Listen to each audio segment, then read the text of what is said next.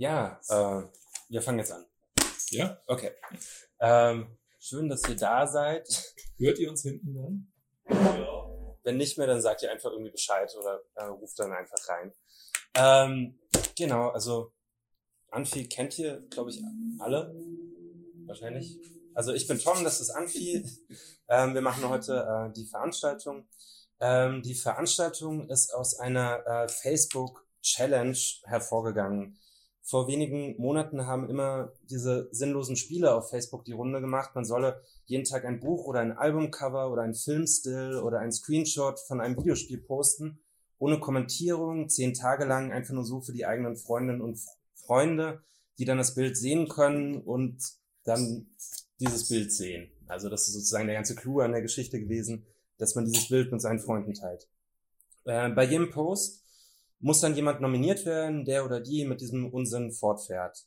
Mich hat es irgendwann bei der Videospiel-Challenge mit so einer Nominierung erwischt. Ich fand es aber blöd, dazu nichts zu schreiben äh, und habe dann also immer so quatschige Texte aufgesetzt, warum das Spiel, was ich jetzt irgendwie gerade präsentiere, so super ist.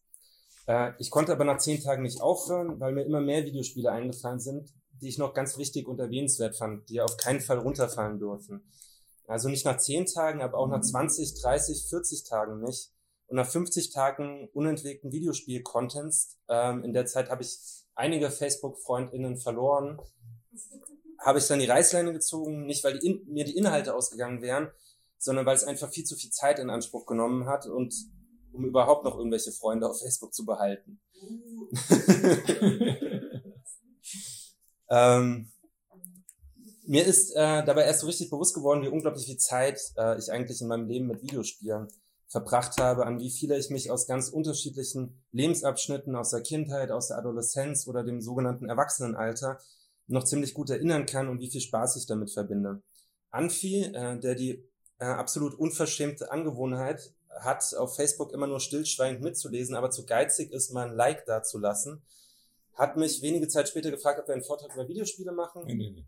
Ob du einen Vortrag über Videospiele Ach so, ja, ob ich einen Vortrag über, und dann, und dann warst du plötzlich dabei. ähm, ob ich einen Vortrag über Videospiele halten will.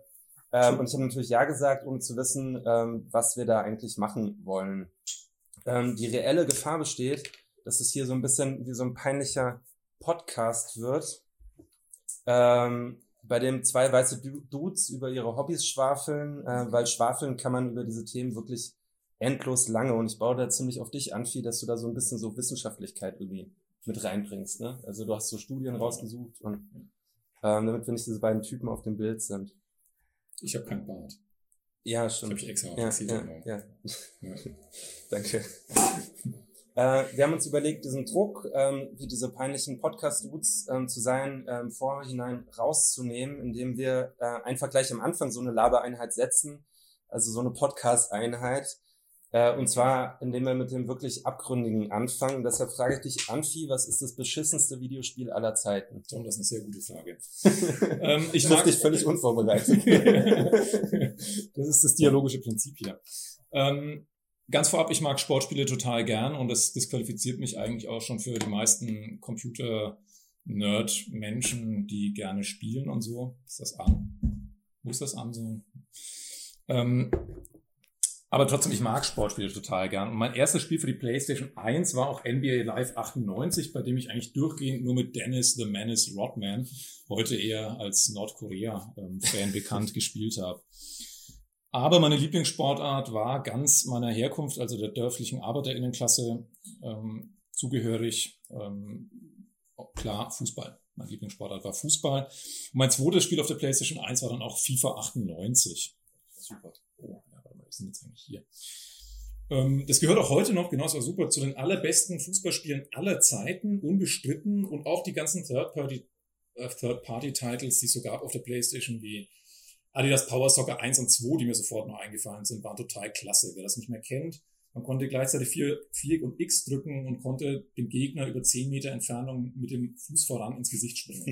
Das war super klasse damals. Man konnte auch Schwalben machen und so. Genau das Richtige für ein Kind aus der dörflichen Arbeiterinnenklasse. Okay, dann war das Jahr 2000 und es kam so ein Trailer von Nike auf den Markt. Vielleicht kennen die noch ein paar, der lief unter dem Namen The Mission. Da waren dann so Fußballer drin wie Luis Figo, Edgar Davids, Pep Guardiola, Didi Hamann und so, andere Leute.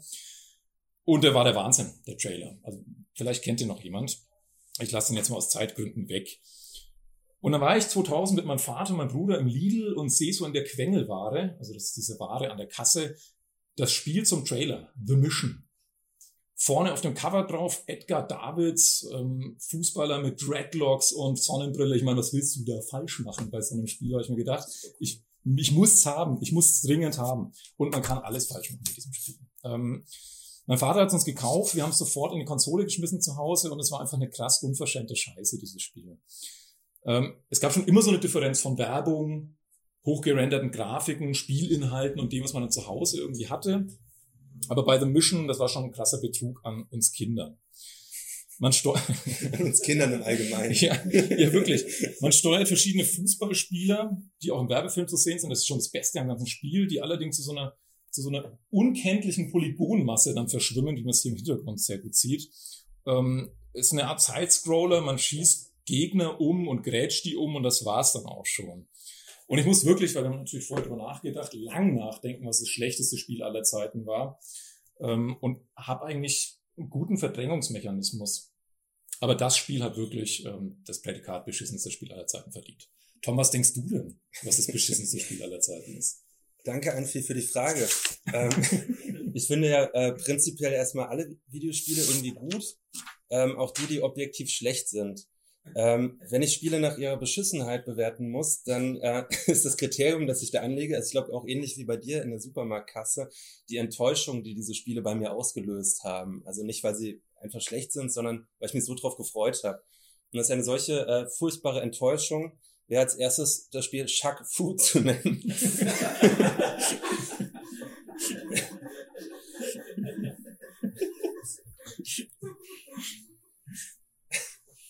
Aus irgendeinem Grund durfte ich als kleines Kind einmal ein ganzes Wochenende ein Super Nintendo aus der Videothek plus ein Spiel ausleihen. Also wir hatten natürlich kein eigenes, sondern man konnte also bei der Videothek damals so Konsolen ausleihen. Ähm, es sollte das allerbeste Wochenende aller Zeiten werden. Ich kann ihm nicht in die Augen sehen. Das ist, ich nehme Shaquille O'Neal immer noch übel. Und ich bin nach dem Cover gegangen, das mich absolut überzeugt hat. Shaquille O'Neal mit diesem geilen goldenen Ohrring in Kung-Fu-Pose. Wie kann dieses Spiel schlecht sein? Es war leider aber super schlecht. Die Steuerung war eine Katastrophe, die Animationen von vorgestern und die Charaktere langweilig und dumm. Was mich aber natürlich trotzdem nicht daran gehindert hat, das Wochenende lang das durchzusuchten. Aber dieser fahle Beigeschmack blieb äh, bis heute eigentlich. Und das ist das beschissenste Spiel aller Zeiten gewesen. Was ist das zweitbeschissenste Spiel aller Zeiten gewesen, Anfi? Gut, dass du mich fragst. ähm, ein Großteil meiner subjektiven Nähe, und ich glaube, da wird es vielen von euch ähnlich gehen, zu Videospielen beruht auf so, wir sind alle nicht mehr die jüngsten, auf nostalgischen Erinnerungen. Ne, mit meinem Bruder bei 60 Grad auf dem Dachboden Age of Empires spielen oder mit Freundinnen einfach Pro Evolution Soccer oder Tony Hawk's Pro Skater 3 endlos den ganzen Tag lang und den ganzen Abend lang und die ganze Nacht lang und den ganzen Morgen lang spielen. Da halten viele objektiv eher schrottige Spiele sehr schnell so eine Art subjektiven Mehrwert. Ähm, eines dieser Spiele, das sich aber durchaus sehr schnell entnostal entnostalgisieren lässt, ist WCW Nitro. Ende der 90er Jahre war ich nicht nur Fußballfan, ich war auch Wrestling-Fan. Schaute auch nachts manchmal mit meinem Bruder heimlich die World Championship Wrestling, also WCW.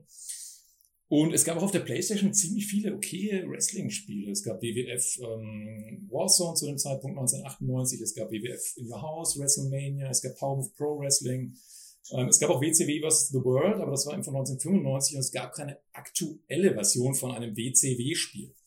Und dann wurde WCW Nitro angekündigt und mein Bruder und ich, waren völlig aus dem Häuschen. Wir waren in Spanien im Urlaub, haben uns eine spanische Zeitschrift gekauft mit einer spanischen Demo-Version dieses Spiels, mit einer spanischen ähm, Cheat-Compilation. Also man musste früher noch Cheats haben, um zu wissen, wie man äh, die Finishing Moves und so macht.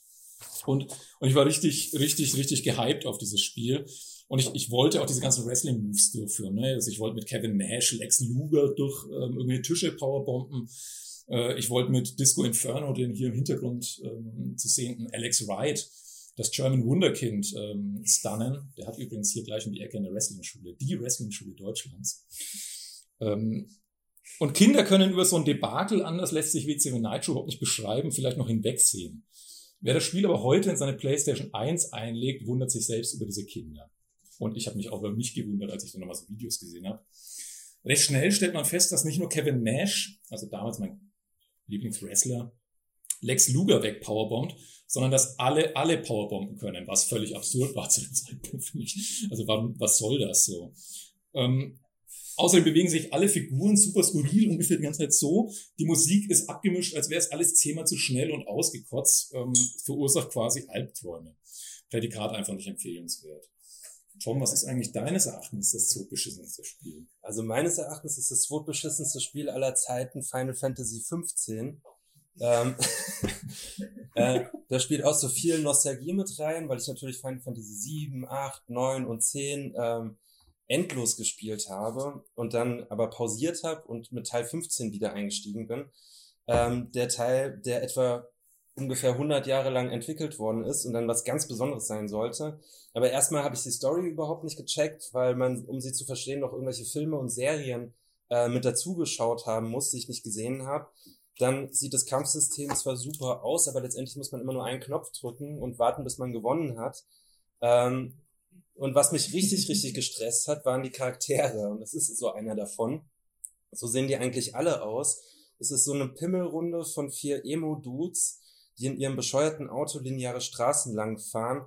Und hier muss man noch nicht mal irgendeinen Knopf drücken, weil das Auto fährt einfach von alleine. Man schaut ihm einfach nur zu und dabei dumme Sprüche klopfen. Das ist so cringy und komisch und ätzend, dass ich irgendwann dann einfach nicht mehr weitergespielt habe. So einen noch. Was ist denn das drittbeschissenste Spiel aller Zeiten? Ja, das, ich meine, die Liste lässt sich tatsächlich lang fortsetzen, aber jetzt kommt das letzte Mal. Das ist kontrovers jetzt. Ähm, das dritte beschissenste Spiel, halt das hier die ganze Zeit so ein bisschen? Okay, gut. Ich höre mich die ganze Zeit so ein bisschen doppelt. Das dritte beschissenste Spiel ist eigentlich kein schlechtes Spiel, ist eigentlich ein super Spiel auf allen Eigentlich das beste Spiel. Tatsächlich. Es, es geht auch gar nicht darum. Es geht vielmehr um eine Enttäuschung, wie auch bei dir schon vorhin. Und das kennt man aus Filmen zur Genüge. Bei Filmen kennt ihr das vielleicht, wenn man drüber nachdenken muss, ähm, was gibt's eigentlich für Filme, bei denen der zweite Teil besser ist als der erste. Und das ist schon so eine Art Denkspiel und da kennt man dann auch das Problem, das Allgemeine mit Sequels. Bei Plays oder bei Computerspielen, Videospielen ist das nicht so. Da sind die Sequels nicht automatisch schlechter als der erste Teil, meistens sogar eher umgekehrt meines Erachtens. Ähm, und Red Dead Redemption 2 da gilt das auch nicht unbedingt. Da ist das nicht so. Ist ohne Wenn und Aber eins der größten Spiele, eins der epischsten Spiele aller Zeiten in mehrfacher Hinsicht. Aber darum geht's mir überhaupt nicht bei dem Spiel. Mein Clan und... Von wann ist Red Dead Redemption 2? Äh, von letztem Jahr. 2018. So als Kontext. Also Entschuldigung. ich dachte, wir sind hier, alle kennen sich aus. Ähm, ach so, von 2018. Red Dead Redemption 2 von 2018.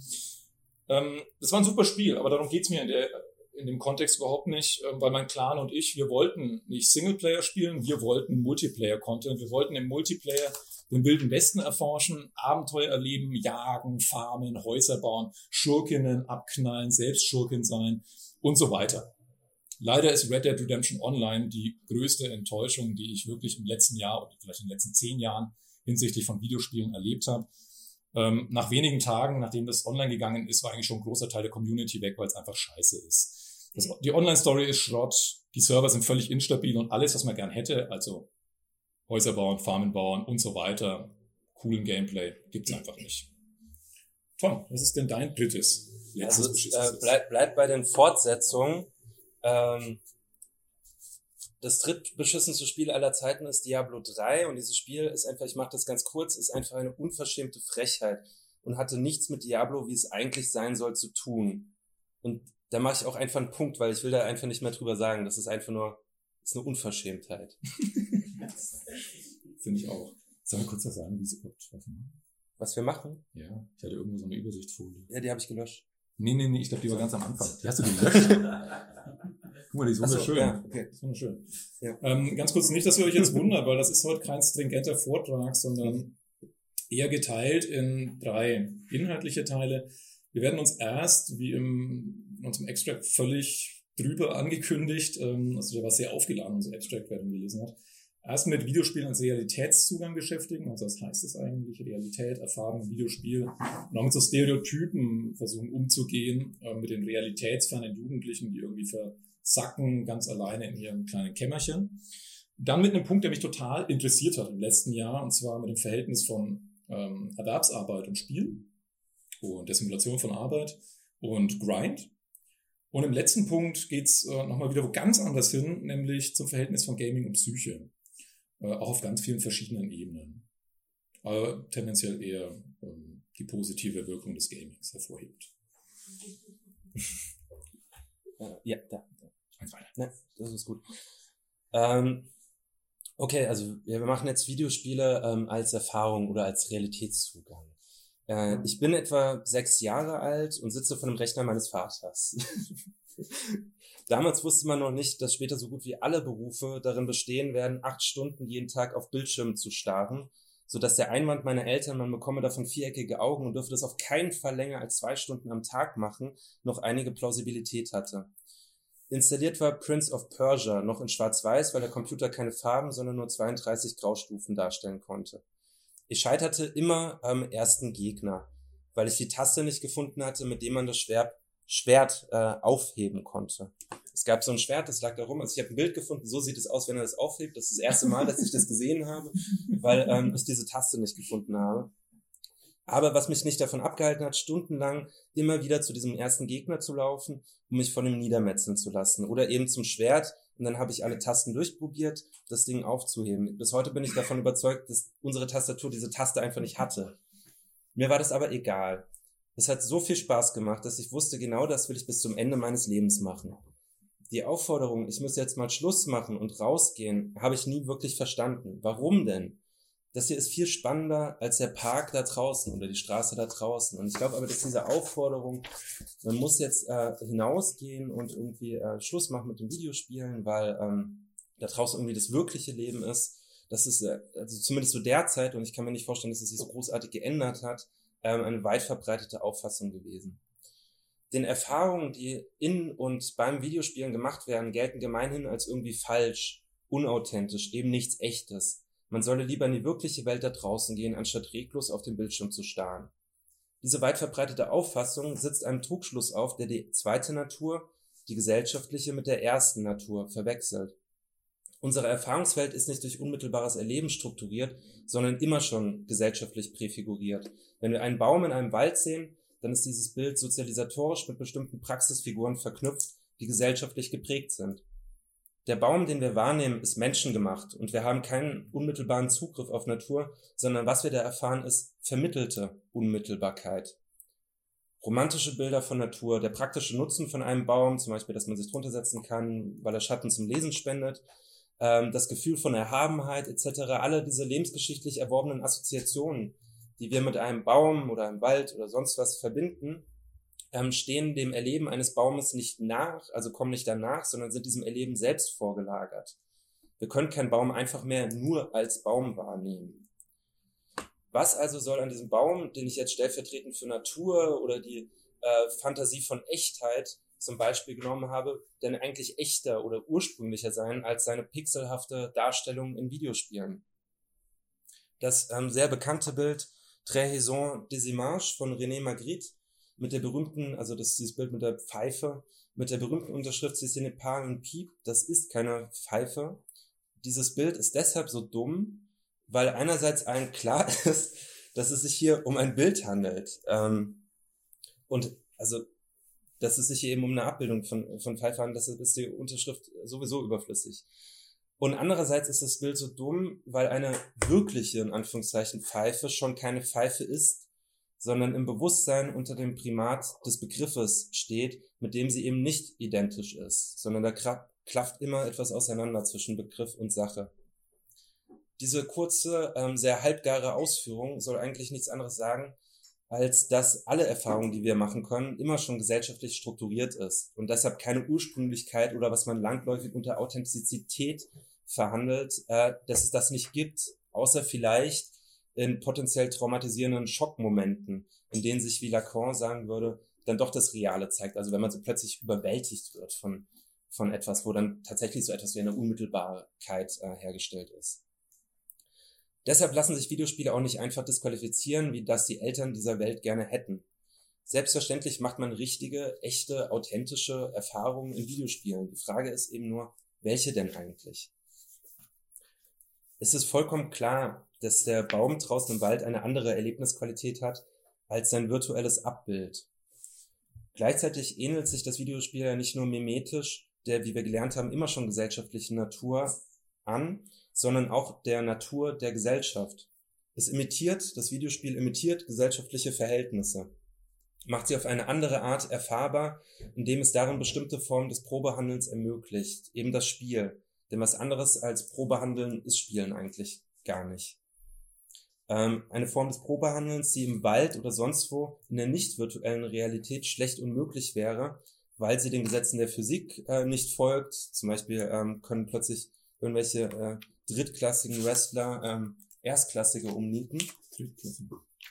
Oder weil es eben Fantasien inszeniert, die auszuleben jenseits der virtuellen Realität einen schnell in den Knast bringen würden. Gerade diese Fantasien des Probehandelns, der Gewalt und der verbotenen, des verbotenen Sexuellen bringen Videospiele oft schwer in Verruf. Sie werden häufig mit Adoleszenten, so jugendlichen Positionen verknüpft und das wohl auch nicht ganz zu Unrecht. Adoleszente ähm, zeichnen sich dadurch aus, dass sie die Welt der Erwachsenen kennen, also das ist der Unterschied zum Kind, dass sie sozusagen die Erwachsenenwelt kennen, ihr aber gleichzeitig hilflos ausgesetzt sind, sie kaum beeinflussen können. Adoleszente oszillieren zwischen Kleinheitsangst und Größenwahn. Einerseits fühlen sie sich der Welt äh, ausgeliefert und andererseits glauben sie, diese Welt aus den Angeln heben zu können. Videospiele können solche Omnipotenzfantasien anbieten. Der Markt ist voller Produktionen, in denen man der solitäre Held und äh, wesentlich seltener die Heldin sein kann, die ganz mächtig ist und sich eben alles unterwerfen kann. Dabei ist äh, meines Erachtens wichtig, nicht zu vergessen, dass diese Fantasien ähm, bereits vor den Spielen ja da sind, also nicht durch diese Spiele erst in die Welt gesetzt worden sind. Die, diese Spiele bringen sie sozusagen auf einen bestimmten Punkt. Die Spiele ähm, sind lediglich eine durch die Spielregeln strukturierte Möglichkeit, ähm, diese Fantasien durchzuprobieren. Wobei davon auszugehen ist, dass die Adoleszenten selbstverständlich den Unterschied zwischen Realität und virtueller Realität kennen, scheinbar oft besser als Erwachsene, die oft jeden Unsinn, der im Internet kursiert, äh, reinfallen. Das bedeutet natürlich nicht, dass Spiele jenseits der Kritik äh, stehen. Wenn jetzt zum Beispiel, äh, wenn die Darstellung von Sexismus beispielsweise in Videospielen nicht kritisch, sondern affirmativ äh, erfolgt, wie es eben leider massenhaft der Fall ist, dann sollte das eben auf jeden Fall äh, da sollte entschieden Einspruch ähm, erhoben werden. Das erstmal dazu und jetzt kommst du. Genau, zu einem anderen Vorurteil, ähm, wenn man das so nennen möchte. Neben dem Vorurteil der Realitätsferne und eben dem Gelaber davon, man soll doch mal wieder in die Natur gehen, zu eben jenem Baum, äh, die Blätter anfassen, so ein bisschen riechen und schmecken, ähm, steht der Stereotyp des vereinzelten Nerds, der verschlossen hinter, seinem Kim hinter seiner Kinderzimmertür langsam, aber sicher alle sozialen Kontakte kappt und somit eben diesen Anschluss an die sogenannte Realität aufgibt. Die beste Freundin ist dann eben nicht mehr Nadine von nebenan, sondern eine Nachtelfe aus WoW oder ähm, der Sachsenkrieger 88, der mir diverse Male im Battlefield Hardline begegnet ist. Vereinzelung und Soziales... Hast du befreundet dann? Nee, nee, nee, nee, nee, nee. Hast den umgenietet? Harte, harte Auseinandersetzungen.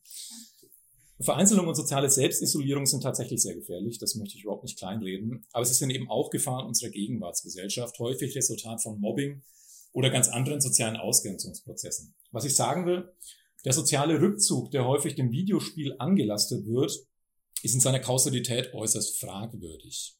Genauso wie die Ursachen der sogenannten Computerspielabhängigkeit, die dann meistens als erstes Geschütz aufgefahren wird, wenn man diese Kausalität überhaupt in Frage stellt. Dann wird halt gesagt, die Kids gehen zocken, dann werden sie abhängig und dann vereinzeln sie. Das ist so die Kette. So ist, ist die Isolation und der Eskapismus keineswegs einfach nur auf das Videospiel an sich oder dessen Belohnungsmechanismen zurückzuführen. Also besonders starke Einflussfaktoren für die sogenannte Computerspielabhängigkeit oder Eskapismus, wenn man dann wissenschaftliche Studien, da kommen wir zu den Studien, äh, zur Wissenschaftlichkeit des Vortrags forstet, gelten insbesondere soziale Phobien, ähm, also insbesondere soziale Phobien und soziale Ängste und auch Depressionen.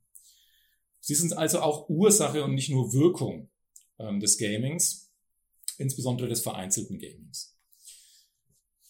Genau, ich möchte auch gar nicht kleinreden, dass es sowas gibt wie ein Suchtpotenzial ähm, im Videospielen und es ja völlig Hanebüchen zu behaupten, äh, dass die Videospielbranche ähm, irgendwie moralisch integer wäre und ähm, kein Interesse daran hätte, mit uns Geld zu verdienen und dass wir eben so viel zocken und so teuer zocken wie möglich.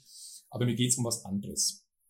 Und zwar um eine These, die meines Erachtens ähm, heutzutage bedacht werden sollte, wenn man über, ähm, über soziale Isolation und Vereinzelung und Videospiel redet. Ähm, und zwar lautet die These, dass im individuellen Eskapismus heutzutage immer stärker auch die Möglichkeit zur Sozialität steckt. Ich beginne also langsam rum zu dialektisieren. Es geht mir darum, dass gerade soziophobe und zum Eskapismus gezwungene Jugendliche und Erwachsene im Spiel überhaupt erst die Möglichkeit finden und überhaupt erst die Möglichkeit erleben, soziale Ängste und soziale Isolation zu überwinden. Dafür sind meines Erachtens zwei Dimensionen ähm, entscheidend. Erstens die Möglichkeit, ohne physischen Kontakt ähm, soziale Kontakte zu knüpfen. Und zweitens die emotionale Besetzung dieser Kontakte und die Umsetzung von On- in Offline-Kontakte. Wichtig ähm, ist natürlich bei der Hintergrund, wenn man eben über soziale Phobien, also eine Ursache von Vereinzelung und Computerspielabhängigkeit Abhängigkeit spricht, ähm, mitzubedenken, dass die angstbesetzte Sprechsituation. Die angstbesetzte Sprechsituation ist bei Menschen mit sozialen Ängsten psychisch derart aufgeladen, dass sie sich einerseits ständig mit sich selbst und potenziellen Gefahren des Scheiterns beschäftigen und andererseits über ihre Dauer Selbstreflexion ähm, zunehmend sich selbst als sozial inkompetent wahrnehmen und das Gespräch meiden. Also ähm, sozial soziophobe und sozial ängstliche Menschen machen sich dauernd Gedanken darüber, was sie jetzt alles falsch machen können, fangen an zu transpirieren, um es zu überspitzen, ähm, nehmen das an sich selbst wahr, nehmen sich als inkompetent wahr, meiden das Gespräch, Teufelskreis. Die Möglichkeit, ohne physischen Kontakt jetzt ähm, Leute anzuschreiben, ist nichts Neues. Aber das kennt jeder von euch. Ich habe auch schon, ich glaube 2001 oder so, während des Schulunterrichts auf Antenne Bayern Chats abgehangen und habe da so rumgeschrieben, irgendwelche wildfremden Menschen angeschrieben. Das ist auch kein Problem. Ähm, und auch die Welt der Foren gab es schon lange, also das hat man halt gemacht bei uns in der Schule. Das, auch die Welt der Foren gab es schon lange vor Reddit oder, oder so ein Zeug. Ähm, ich kenne mich auch nicht mit Reddit aus, aber ich gehe davon aus, dass es nichts anderes ist als ein Forum. Nichtsdestotrotz bieten nun Gaming-Communities ähm, abseits dieser Forenmöglichkeit ähm, eine besonders interessante Möglichkeit, Interesse, und das ist sehr wichtig, Sozialität, Freundschaften und auch Real-Life-Freundschaften, wenn man diese Trennung treffen möchte, zu erleben. Erstens bieten sie altbekannte Formen eben der textlichen Kommunikation, also Foren, ähm, Twitch-Chat, ähm, Spielchat und so weiter und so fort. Sie bieten sich also, sie bieten also die Möglichkeit, sich jener Mechanismen der sozialen Phobie zu entledigen und frei aufzutreten. Dass es jetzt aber nicht bei der textlichen Kommunikation bleiben muss, ähm, ermöglichen unter anderem Gaming-Communities, die in den letzten ungefähr zehn Jahren mindestens äh, zunehmend durch öffentliche Events und Veranstaltungen auffallen. Auf diesen kann man sich dann erstens gemeinsam Interessen, und das ist sehr wichtig, ähm, das muss man nicht lesen können, und zumeist auch ein Bewusstsein um die, Problematik, um die Problematik sozialer Ausgrenzung auf verschiedenen Ebenen sicher sein. Als Beispiel lässt sich hier für die Speedrunning-Community, hier links unter anderem zu sehen, heranziehen. Ähm, Speedrunning kennt wer von euch? Ja, ja, fast alle. Ähm, also beim, beim Speedrunning, das ist total einfach runterzubrechen. Beim Speedrunning geht es darum, Spiele so schnell wie möglich durchzuspielen. Spiele oder ROM-Hacks, also Abänderungen von Spielen. Da hocken dann Jugendliche wirklich nicht nur stundenlang, sondern Tage und Jahre lang vor einem Spiel oder vor einem Level, um ein paar Frames noch rauszuholen. Das beste Beispiel dafür ist Super Mario Brothers, also das erste Super Mario Spiel. Äh, da liegt der Weltrekord gerade bei 4 Minuten 55, um das gesamte Spiel durchzuspielen. Und es geht wirklich, ähm, wenn man das, ähm, man kann das Computer simulieren, also das nennt man dann Test, Tool Assistant Speedrun.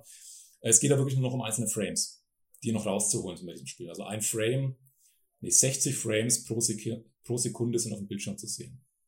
Und es geht nur noch um wenige Frames, die da rausholbar sind. Ungefähr so kann man sich das vorstellen. Diese Speedrunning-Community ähm, veranstaltet seit 2010 die Games Done Quick, also so Events, auf denen man sich treffen kann. Ähm, da haben ursprünglich fünf Personen teilgenommen. Mittlerweile sind es, das ist 2017, da waren es ungefähr 3000 Personen.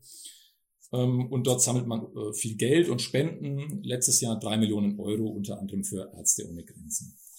Es ist also, und das, darauf will ich erstmal hinauskommen, eine unglaublich wichtige Gelegenheitsstruktur geschaffen worden. Und zwar nicht nur diese, sondern mehrere für ein Kollektiv häufig vereinzelter, sich auf Grundlage eines gemeinsamen Interesses treffen, austauschen und Beziehungen knüpfen zu können.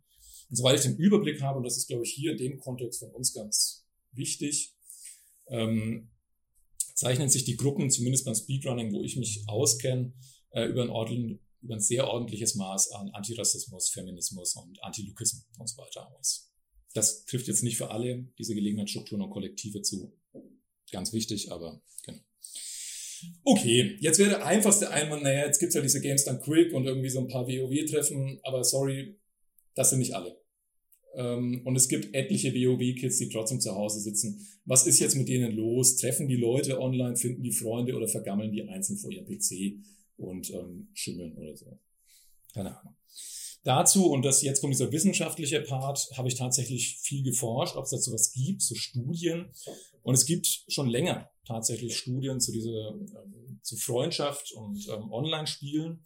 Und die wichtigste und eine grundlegenden Studien stammt von Helena Cole und Mark Griffiths aus dem Jahr 2007. Das ist die Studie hier. In ihrer Studie befragten sie knapp 1000 MMORPG-Spielerinnen. Wer weiß, was das ist? Gut. Ähm, also Massively Multiplayer Online Role-Playing Games, also sowas wie WoW, City of Heroes, Ultima Online und so weiter. Also WoW kennt wahrscheinlich fast noch jeder von uns, oder? Ja, gut. Also sie haben 1000 MMORPG-SpielerInnen in 45 Ländern befragt, die im Schnitt in der Woche 24 Stunden spielen. Das bedeutet einen Tag in der Woche spielen. Ohne Schlaf. Äh, und es ging eben um Freundschaft und auch um die Qualität von Freundschaft. Ähm, differenziert nach Real-Life-Friends und nach Online-Friends. Und da gab es super spannende Ergebnisse, ähm, über die man auch reden und ähm, streiten kann, aber ich sage ein bisschen was dazu. 75 Prozent der Befragten gaben an, sogenannte Good Friends online kennengelernt zu haben, im Schnitt übrigens sieben Stück.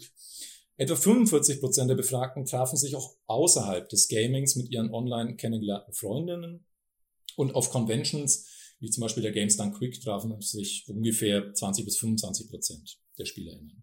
So viel erstmal zum grundlegenden antisozialen Faktor des Videospiels, aber die Befragung ging noch viel tiefer.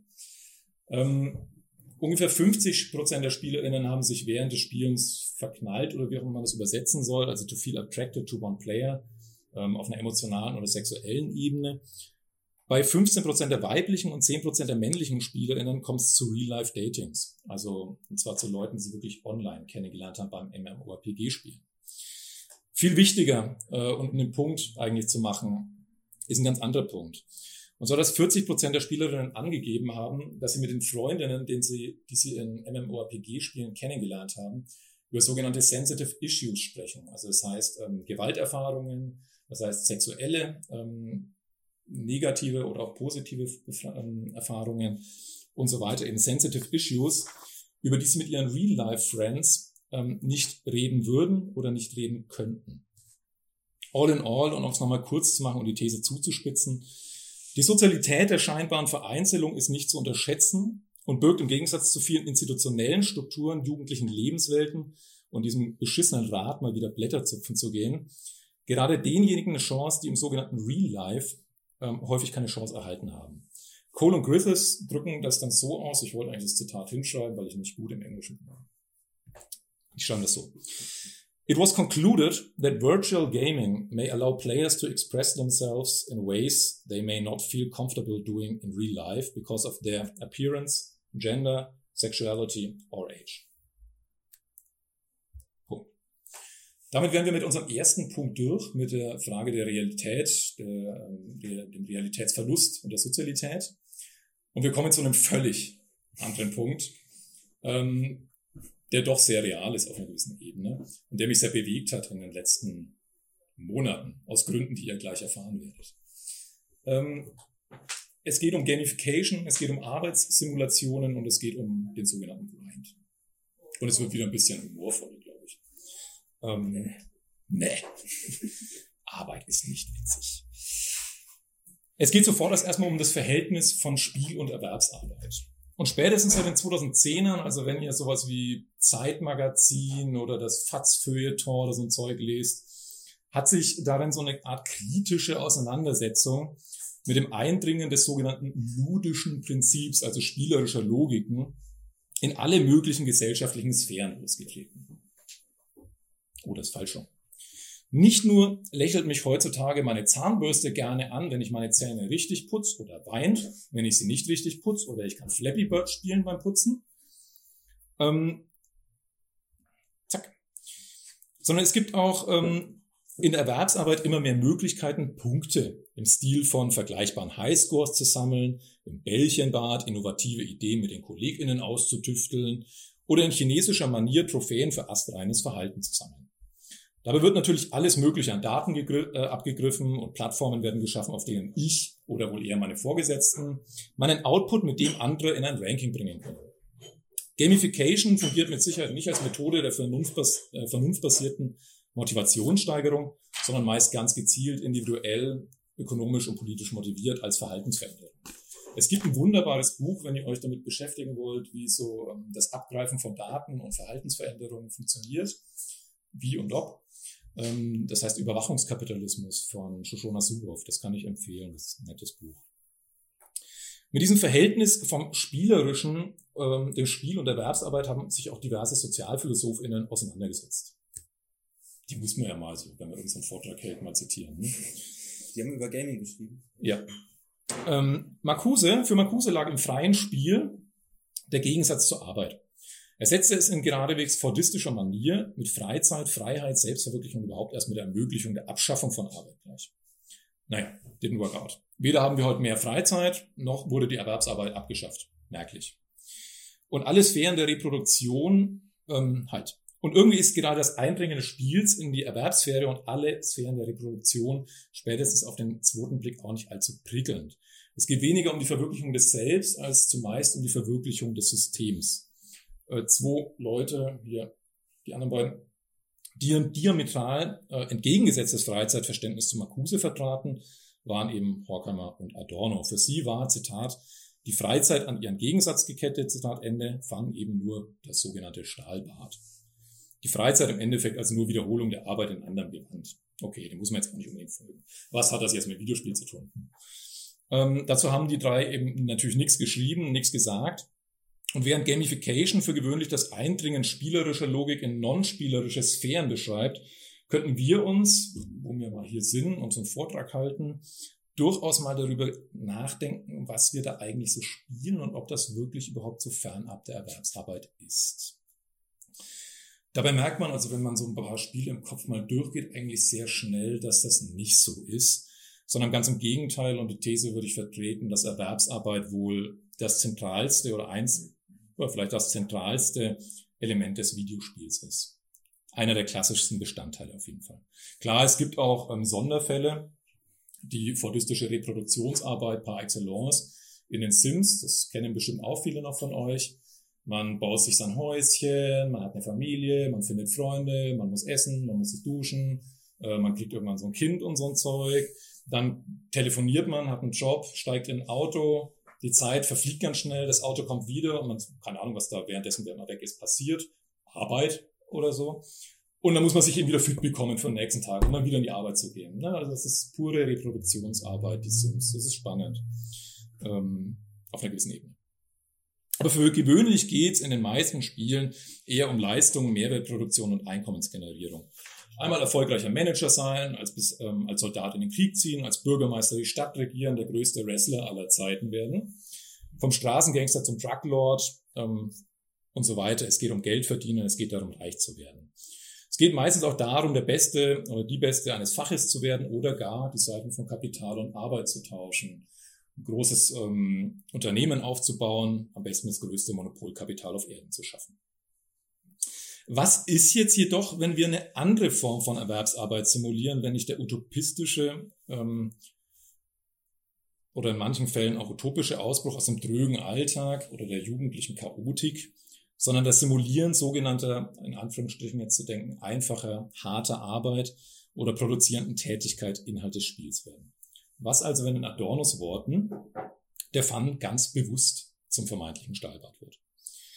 Ziel ist es dann nicht mehr als Terminator irgendwie über die Kriegsschauplätze der dritten Welt zu hetzen, zur Fußballlegende aufzusteigen, Städte zu verwalten und so weiter und so fort, sondern zum Beispiel als die kleine Frau oder der kleine Mann von nebenan Bus zu fahren. Ja, ne? Ein herrliches Beispiel hierfür ist OMSI, der Omnibus-Simulator. Und dass OMSI dir keinen narzisstischen Freudentaumel verspricht, deutet der Klappentext seines Nachfolgers OMSI 2 an. Und ich zeige euch, während ich diesen Klappentext vorlese, ich hoffe, das funktioniert. Nein, das funktioniert natürlich nicht. Man muss erst hier raus. Ich hasse diesen. Oh. Ja, sehr gut.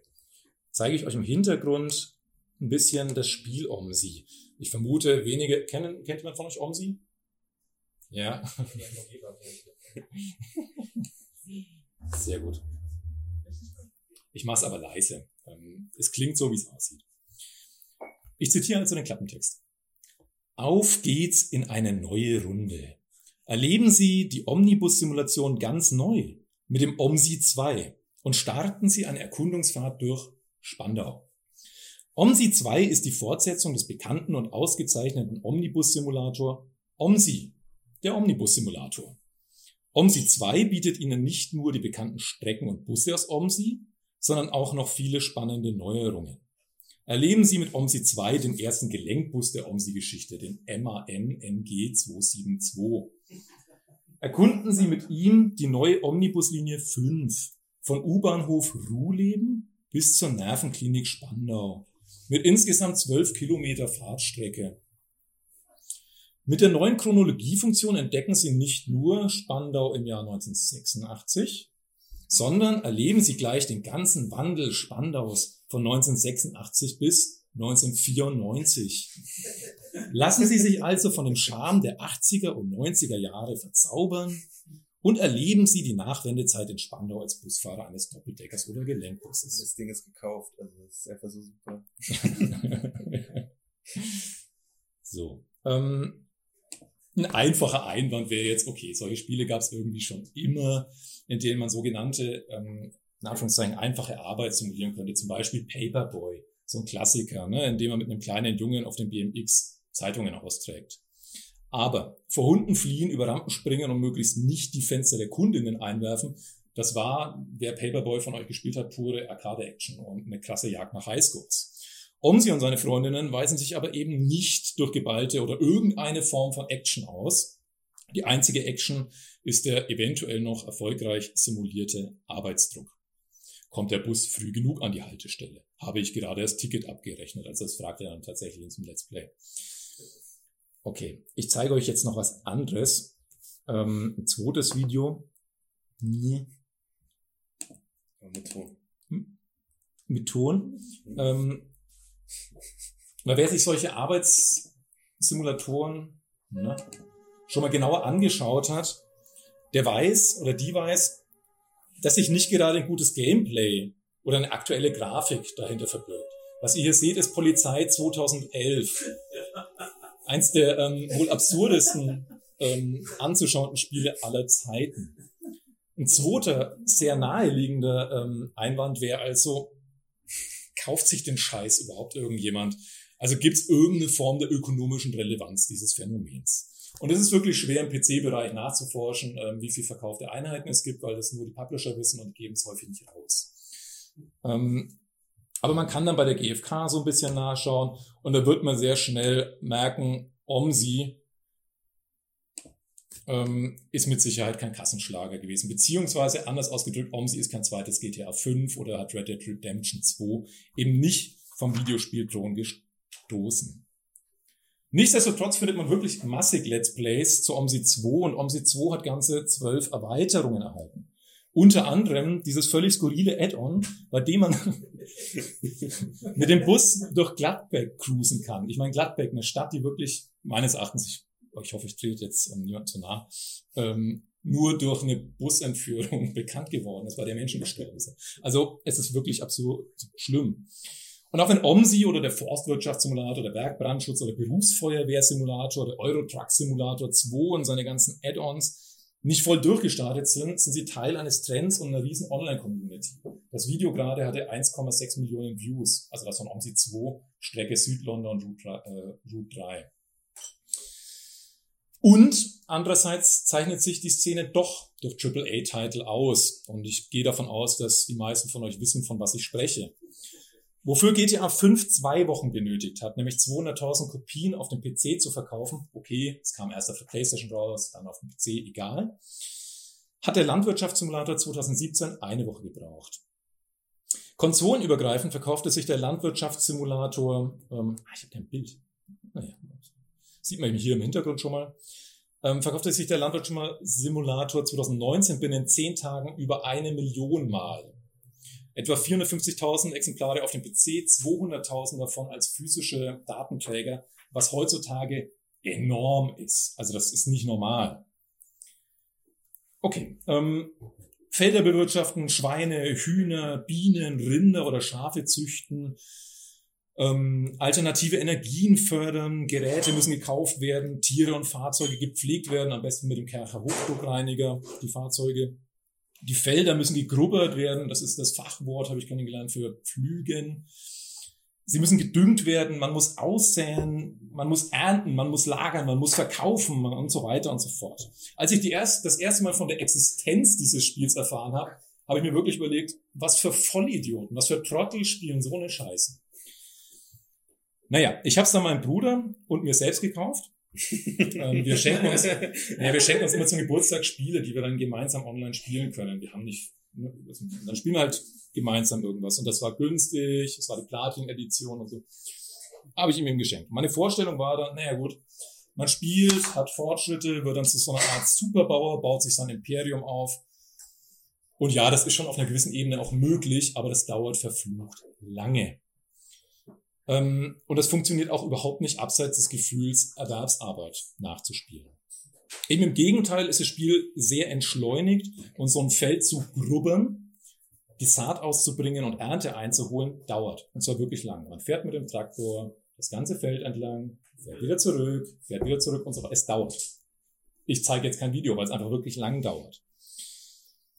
Und ohne zu behaupten, dass die Arbeit von Landwirtinnen auch nur annähernd realistischen Spiel der tatsächlichen Tätigkeit ab, ähm, nahe kommt, realistisch abgebildet wird, führt man eben in diesem Spiel explizit, bewusst, und das ist ganz wichtig, bewusst, langsam und nüchtern einen Beruf aus.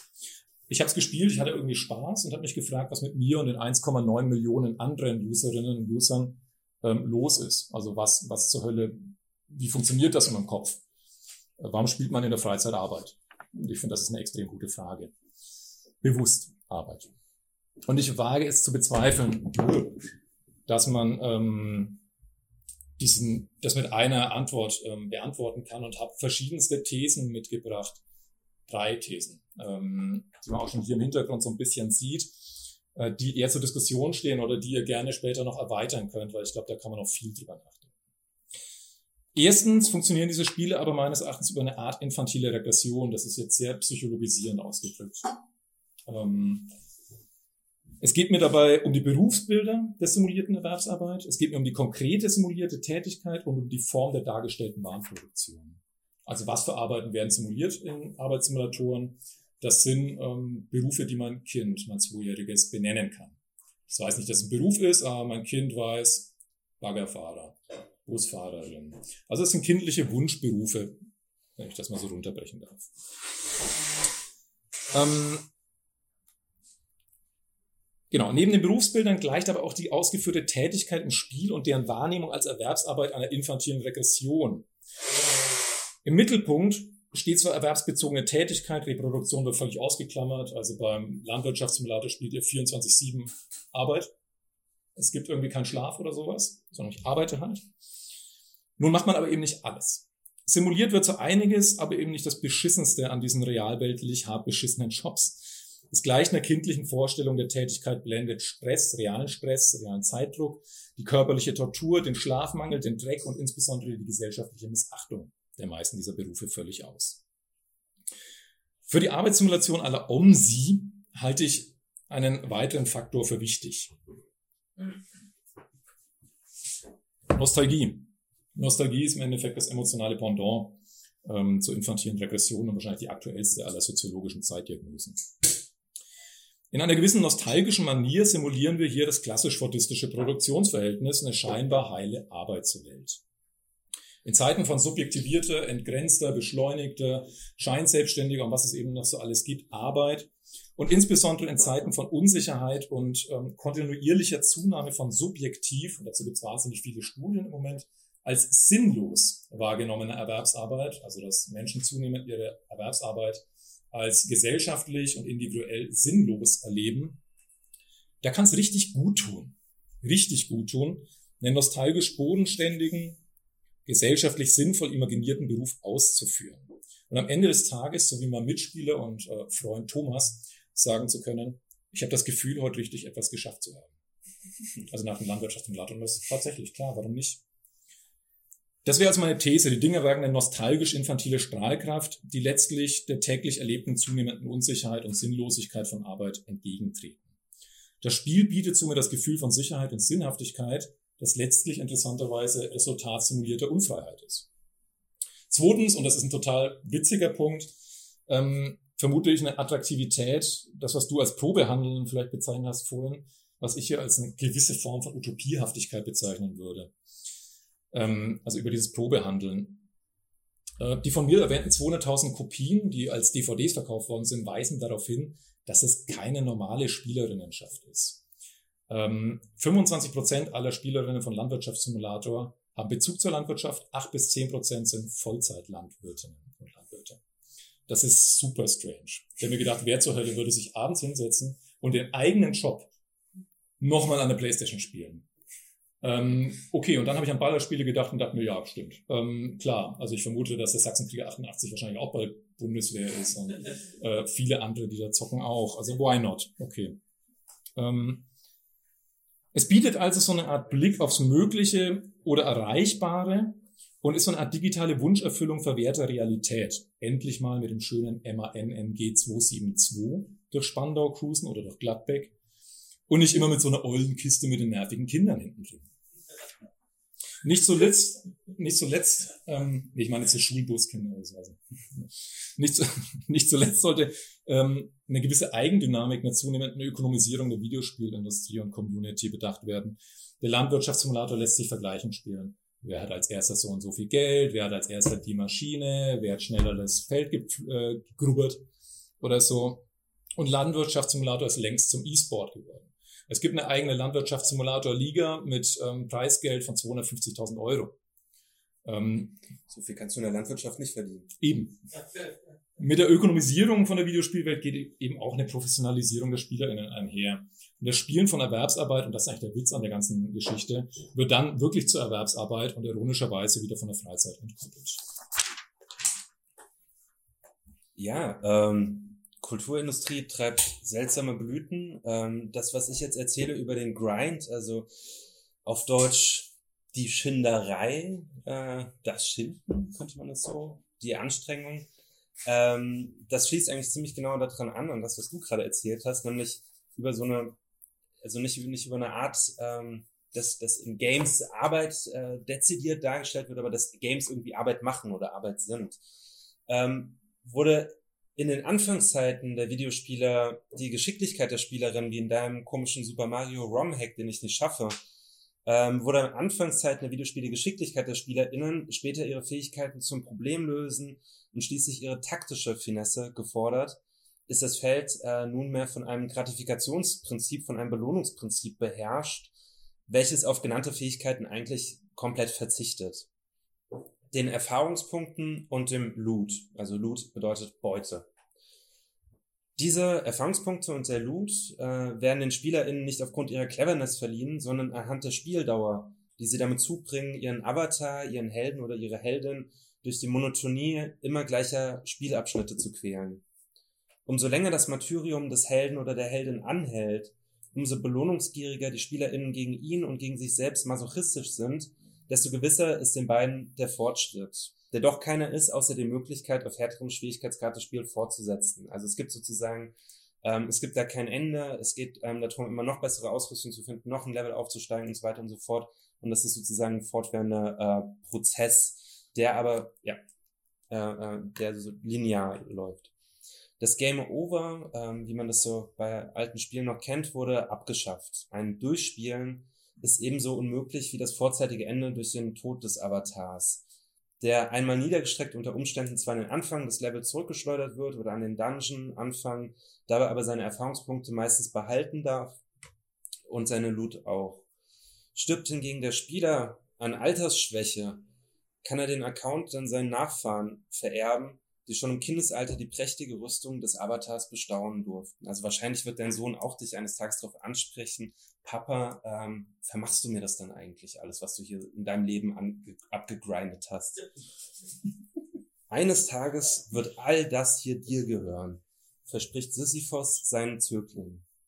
Der eintönige Marschschritt dieser Spiele aber ist keine Flucht vor der Realität, auch wenn diese meditative Einsamkeit vor dem Bildschirm diesen Eindruck aufzudrängen scheint, sondern die Fortsetzung der Realität unter anderen besseren Vorzeichen.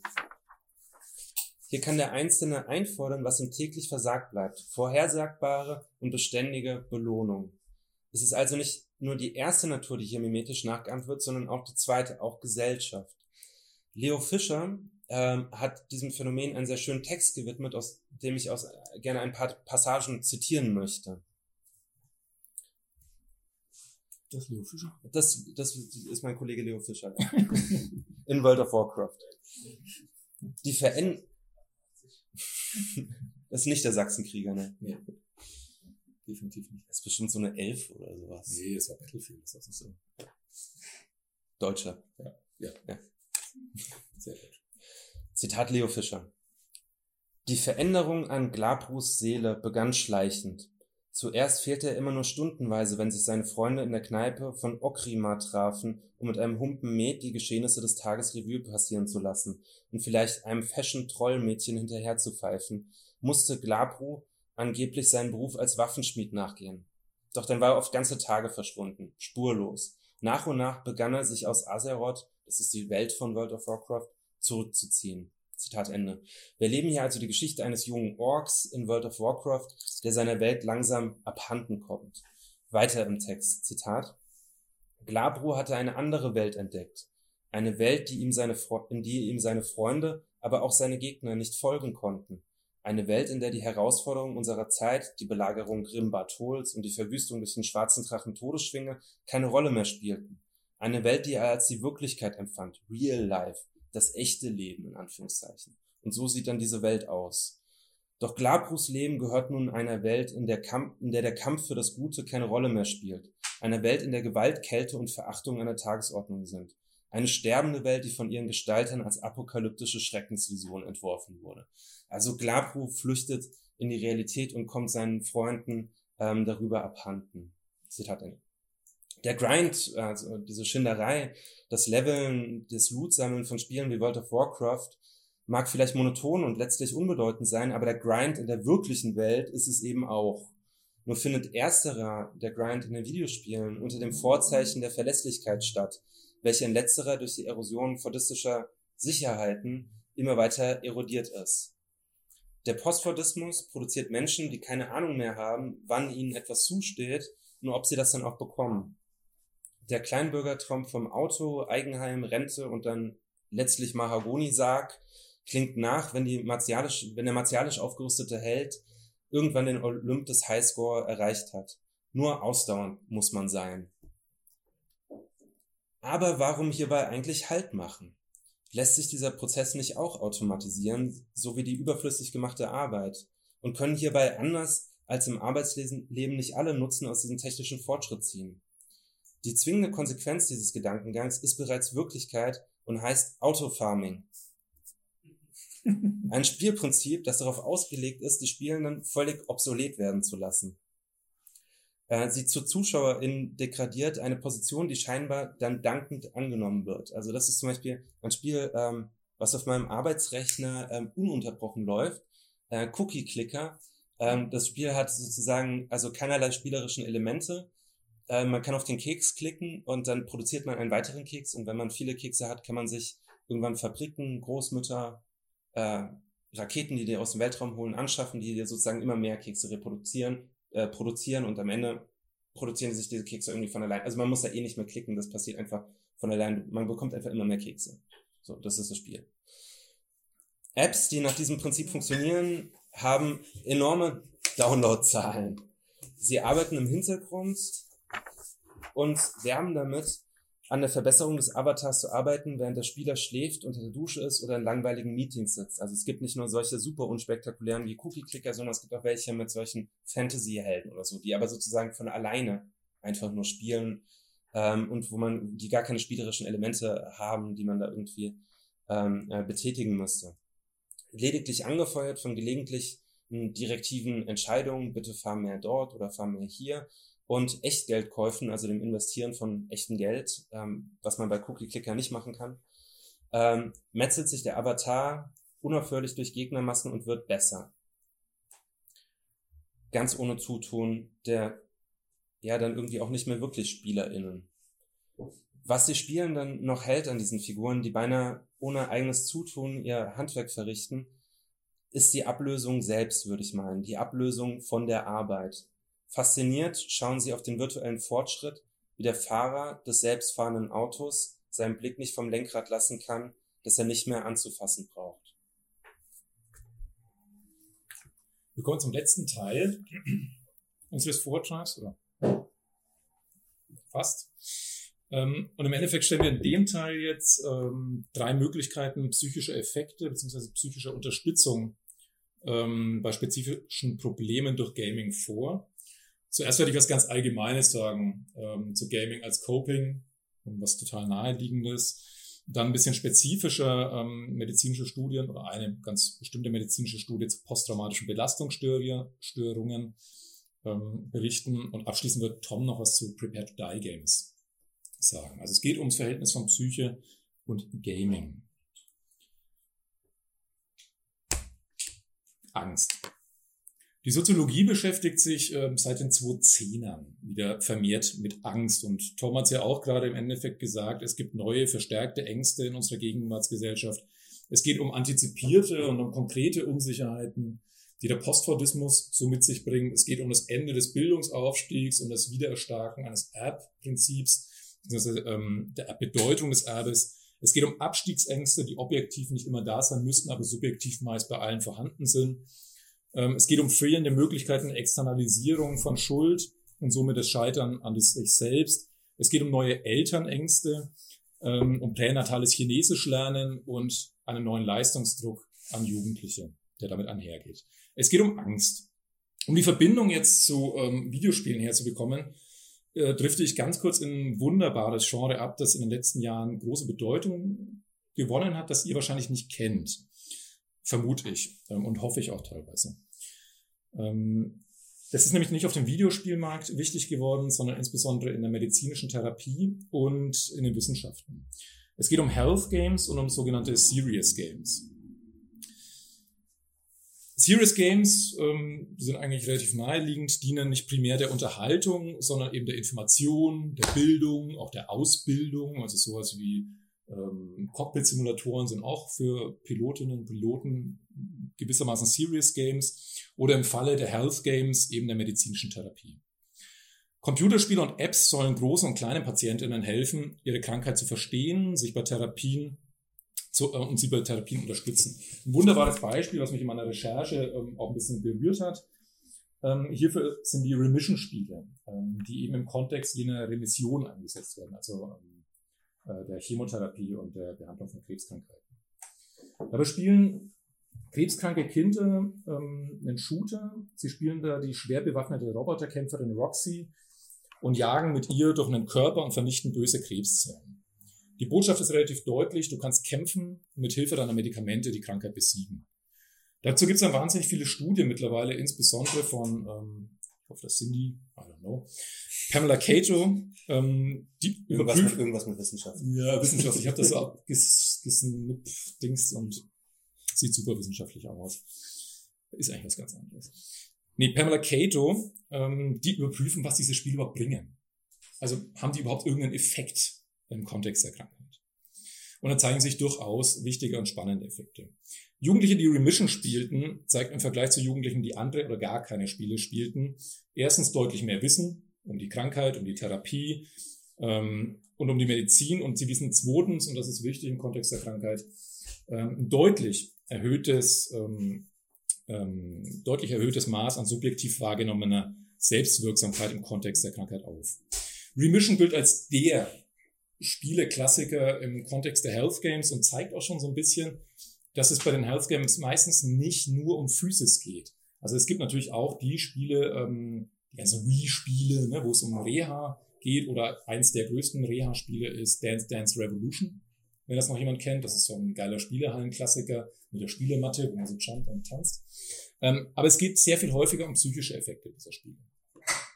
Der offenbarste Effekt, den man durchaus super einfach bei sich selbst beobachten kann, ähm, ist ein Coping-Effekt durch Spielen. Coping kennt jeder von euch? Ach, ich sag mal, meine Studi Studierenden sind nicken, wenn du nichts weiß. Okay. Ähm, einfachste Definition auf Englisch. Coping means to invest one's own conscious effort to solve personal or interpersonal problems in order to try to master, minimize or tolerate stress and conflict. Also es gibt Stress, damit muss ich irgendwie umgehen und es ist ein bewusster Umgang mit diesem Stress, um den Stress eben abzuwälzen und ähm, dass mir eben besser geht. Wir haben im Abstract äh, geschrieben, dass äh, Videospiel häufig als so eine Art Methadon kritisiert wird für kleine Kids, die sich irgendwie zuknallen und sich abkapseln von dieser Welt. Ähm, dieser Effekt lässt sich aber auch durchaus positiv wenden, meines Erachtens. Äh, gerade hinsichtlich von Stress und eben Angst. Denn mit Angst und auch mit den ganzen neuen Ängsten muss irgendwie umgegangen werden und nicht jeder von uns kann auf psychische, soziale oder materielle Ressourcen zurückgreifen, die dies jetzt so einfach erlauben würden. Auch, nicht, auch ist nicht immer so eine Notwendigkeit von der Therapie oder die Bereitschaft zur Therapie gegeben. Und hier können Spiele durchaus sehr hilfreich sein, um vor ähm, schwerwiegenderen psychischen Abwehrmechanismen oder Verarbeitungsmechanismen zu helfen. Auch zum Verhältnis von Angst, Stress ähm, und Gaming gibt es jetzt super viele wissenschaftliche Studien. Die derzeit wohl wichtigste und spannendste Langzeitstudie aus dem Jahr 2016 stammt von Haneke Skolton und Kolleginnen, die Jugendliche in Highschools befragt haben. Also sie haben erst so eine Erhebung gemacht, um Angstlevels zu erheben. Das sind jetzt alles so Quanti-Studien. Ne? Also ich bin hier gerade zum Anwalt des Positivismus. Ähm, ja, sorry. Ähm, also die haben im Endeffekt Angstwerte erhoben und haben dann gerade diejenigen Jugendlichen mit sehr hohen Angstwerten rausgepickt und haben diese Jugendlichen zocken lassen. Natürlich. Eine Experimentalgruppe hat ähm, das First-Person Dungeon Crawling Game Dojo gespielt. Kennt das jemand? Nee, ich kenn's auch nicht. Keine Ahnung. Die Kontrollgruppe hat Rayman 2 gespielt. Kennt noch jemand Rayman? Ja, klar. Das ist der, dieses Ding rechts hinter mir. Ähm, in Dojo erkunden die SpielerInnen Räume, die Angst, Frustration und Wut thematisieren und in jedem dieser Räume treffen die SpielerInnen dann einen Dojo-Master, der ihnen einen sicheren Umgang mit diesen Emotionen beibringt. Das klingt erstmal super langweilig und man hofft irgendwie immer, das liest so automatisch in diese Rayman-Gruppe gewählt zu werden. Aber das Spiel hat tatsächlich im Längsschnitt ähm, gesehen und unter Kontrolle auf alle möglichen Variablen für unsere StatistikerInnen hier unter uns äh, betrachtet einen Effekt. Und zwar eine Reduzierung von Angstwerten dieser Jugendlichen. Der Witz an der Studie ist jetzt aber, also man kann dann im Längsschnitt anschauen, Längsschnitt bedeutet im Zeitverlauf anschauen, dass diese Angstwerte dieser Gruppe deutlich abnehmen. Der Witz und Clou an der Geschichte ist jetzt aber, es war ziemlich dumm, die anderen Rayman spielen zu lassen. Nicht, weil die Angstwerte steigen würden durch Rayman, also Rayman ist nicht angsteinflößend, aber die sind auch deutlich runtergegangen und man hat schlicht und ergreifend vergessen, eine dritte Treatment, also eine Non-Treatment-Gruppe einzurichten, die eben gar kein Spiel hat spielen sollen. Okay. Oh man. Stupid. Positivisten und so. Aber die Forschung steckt eben noch in den Kinderschuhen. Das ist eine Studie von 2016 und es gibt tatsächlich immer mehr von diesen Gaming and Psychology Studies. Ein bisschen älter als, ähm, als Dojo und die Angstforschung selbst äh, im Gaming sind Tetris und die Erkenntnis des Tetris-Effekts. Kennt jemand den Tetris-Effekt? Den kennt jeder und jede von euch, hundertprozentig. 1996 wurde herausgefunden, dass Spielerinnen, die Tetris spielen, also Spielerinnen und Spieler, auch außerhalb von Tetris in Tetris-Logik denken ähm, und Formen und Figuren ähnlich wie in Tetris legen, äh, sortieren, stapeln und so weiter. Das kennt man von sich im Umzug. Äh, bei einem Umzug, da sagt man immer irgendwann so, stapel ich das in den Spinde wie bei Tetris. Ne? Und irgendwann dudelt diese düm, düm, düm, düm, düm, Musik im Hintergrund im Kopf. Wichtiger ist aber ein psychischer Effekt, äh, und zwar im Kontext von einer sehr schwerwiegenden Krankheit. Ähm, oder Störung, Problematik, die man herausgefunden hat. Manchmal ist unsere Psyche nämlich überhaupt nicht nett zu uns. Und aufgrund einzelner und mehrerer oder mehrerer selbst erlebter oder auch nur beobachteter traumatisierender Ereignisse können Menschen sogenannte posttraumatische Belastungsstörungen ausbilden. Lange Zeit wurden ähm, posttraumatische Belastungsstörungen meines Wissens nach nur ähm, als Kriegskrankheit behandelt, beziehungsweise wahrgenommen und thematisiert. Äh, nach dem Ersten Krieg gab es die Diskussion ums Kriegszittern. Nach Vietnam wurde es erstmals öffentlich ähm, diskutiert. Okay, nicht. Nach Vietnam gab es die erste öffentliche große Debatte um posttraumatische Belastungsstörungen. Doch. Ja, weil ich so geschüttelt hast. Ja, okay. Ähm, ach so. Das will ich hoffen. Genau. Posttraumatische Belastungsstörungen sind aber keineswegs eine Kriegs, ähm, nur eine Kriegsfolge, das natürlich auch, aber sie können genauso aus Gewalt, sexualisierte Gewalt, ähm, Terror, Folter, Unfällen, also Autounfällen und so weiter resultieren. Ein besonders problematischer Anteil des Ganzen sind jetzt sogenannte Flashbacks, also immer wiederkehrende Erinnerungen als traumatische Erlebnis, die mit ähm, Ängsten konnotiert sind. Also Flashbacks kommen und erzeugen Angst in mir oder erinnern mich ans Trauma.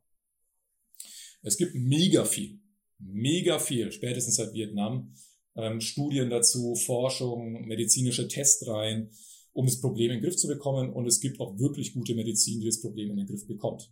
Das Problem ist nur erstens, für gewöhnlich beginnt die Behandlung erst, wenn die Störung da ist. Und zweitens, diese Medizin hat krasse Nebenwirkungen. Sie macht erstens meistens abhängig und zweitens ähm, hat sie halt Nebenwirkungen wie die meisten Medizin. Daher hat sich die Wissenschaft einer Idee des Videospielens bedient und im Besonderen sich Tetris zugewandt und die Theorie war eine sau einfache. Tetris lenkt verflucht gut ab. Das kennt jeder von uns. Eine schnelle posttraumatische Ablenkung, so die verhaltenspsychologische Annahme, verhindere das Aufkommen und reduziere zumindest die Anzahl der Flashbacks und somit wiederum das damit einhergehende ähm, Angstgefühl. Die Studie dazu sieht man jetzt hier links oben, also wieder eine sehr wissenschaftliche Studie. Man hat erstmal experimentell das Ganze getestet. Ethisch völlig fragwürdig. Man hat Leute traumatisierende Dinge anschauen lassen, also was weiß ich, Autounfälle, whatever. Es gab eine Treatment-Gruppe, eine Non-Treatment-Gruppe und hat danach die Leute Playstation spielen lassen. Äh, nicht Playstation, Tetris natürlich. Tetris. Ähm, I don't know what the fuck. So, keine Ahnung. Ähm, ob das hier auch gehen, keine Ahnung. Nach dieser Feldstudie, die erfolgreich war, ähm, hat man dann ähm, äh, ne, nach dieser Teststudie hat man eine Feldstudie durchgeführt und einen zweiten Tetris-Effekt nachweisen können. Ähm, Studienteilnehmerinnen, das waren Personen, die Autounfälle hatten, die eingeliefert worden sind im Krankenhaus, haben sofort nach Einlieferung einen Gameboy bekommen und 20 Minuten lang Tetris spielen dürfen. Es gab natürlich auch eine Non-Treatment-Gruppe diesmal. Und das spannende Ergebnis war, dass diese ähm, Teilnehmerinnen auch Wochen nach, der, ähm, nach dem Spielen signifikant deutlich weniger Flashbacks und deutlich geringeres Angstlevel als die Non-Treatment-Gruppe aufwiesen. Der Clou an der Geschichte ist also, dass es nicht nur kurzfristig wirkt, sondern langfristig wirkt oder wirken könnte. Die Studie ist von 2018, steckt also ebenfalls noch in den Kinderschuhen, aber es sieht sehr gut aus, also bitte weiter Tetris spielen. Statt zur Therapie zu gehen, oder? Das war jetzt nee, das ist natürlich die verhaltenstherapeutische Annahme. ähm, die Therapie ist immer die beste Lösung. Ja, ähm, du warst gerade beim posttraumatischen Stresssyndrom. Ich mache weiter mit äh, Depression. Ähm, derzeit ist ein Typus von Videospielen recht beliebt, der gängige Funktionsweisen von und Spielmechaniken subvertiert, also unterläuft äh, und damit meines Erachtens eine neue Erfahrungsqualität anbietet, sogenannte Souls-like-Spiele, benannt genau benannt nach äh, der Dark Souls-Reihe. Also das Spiel heißt Dark Souls und davon gibt es drei Teile und dann gibt es noch einen Vorgänger, also inoffizielle Nachfolger. Ähm, diese Souls-like-Spiele. Ähm, benannt nach der Dark Souls-Reihe des japanischen Entwicklerstudios From Software. Ich möchte im Folgenden auf die unterschiedlichen Weisen eingehen, wie das erste Dark Souls eingefahrene Erwartungen an spielerische Erlebnisse, nämlich Omnipotenzfantasien abzubilden irritiert und dabei, damit offenbar, wie von der Gaming-Community immer wieder herausgestellt, gegen Depressionen helfen kann. Um zu verstehen, was Dark Souls ist und wie das sozusagen, ähm, wie kryptisch diese Story ist und äh, was sozusagen dahinter steckt, äh, schauen wir uns, was, was guckst du da für ein Let's Play? So. schauen wir uns ähm, den Cinematic Opener an. Ähm, mit Ton bitte. Richtig laut. The world was unformed, shrouded by fog. A land of grey crags, arch trees, and everlasting dragons.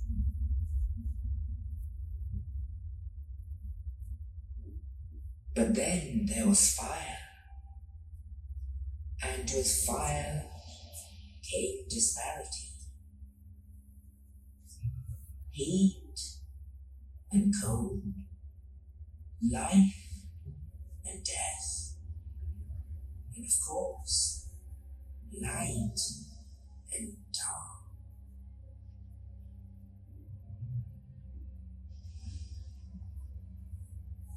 Then from the dark they came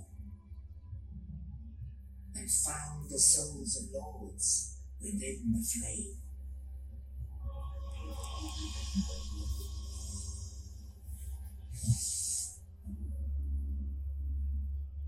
Neaton, the first of the dead.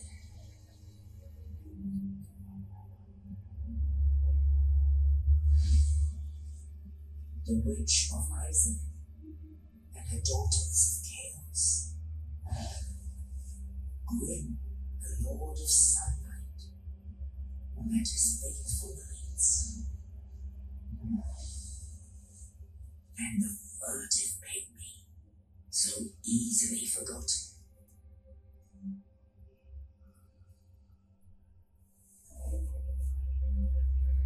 With the strength of lords, they challenge the dragons. Winds, mighty winds, through the his. Witches,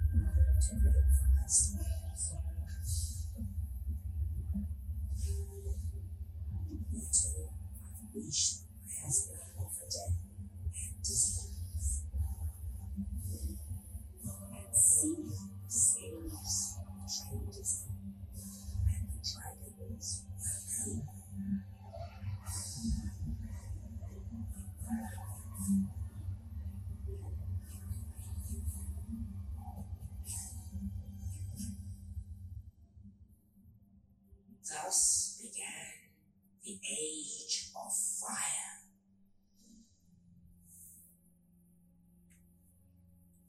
But soon the flames will fade, and only dark will remain.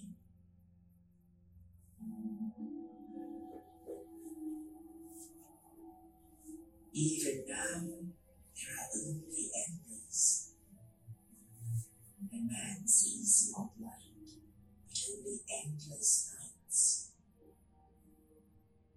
And amongst the living are seasons, carriers of the accursed dark side.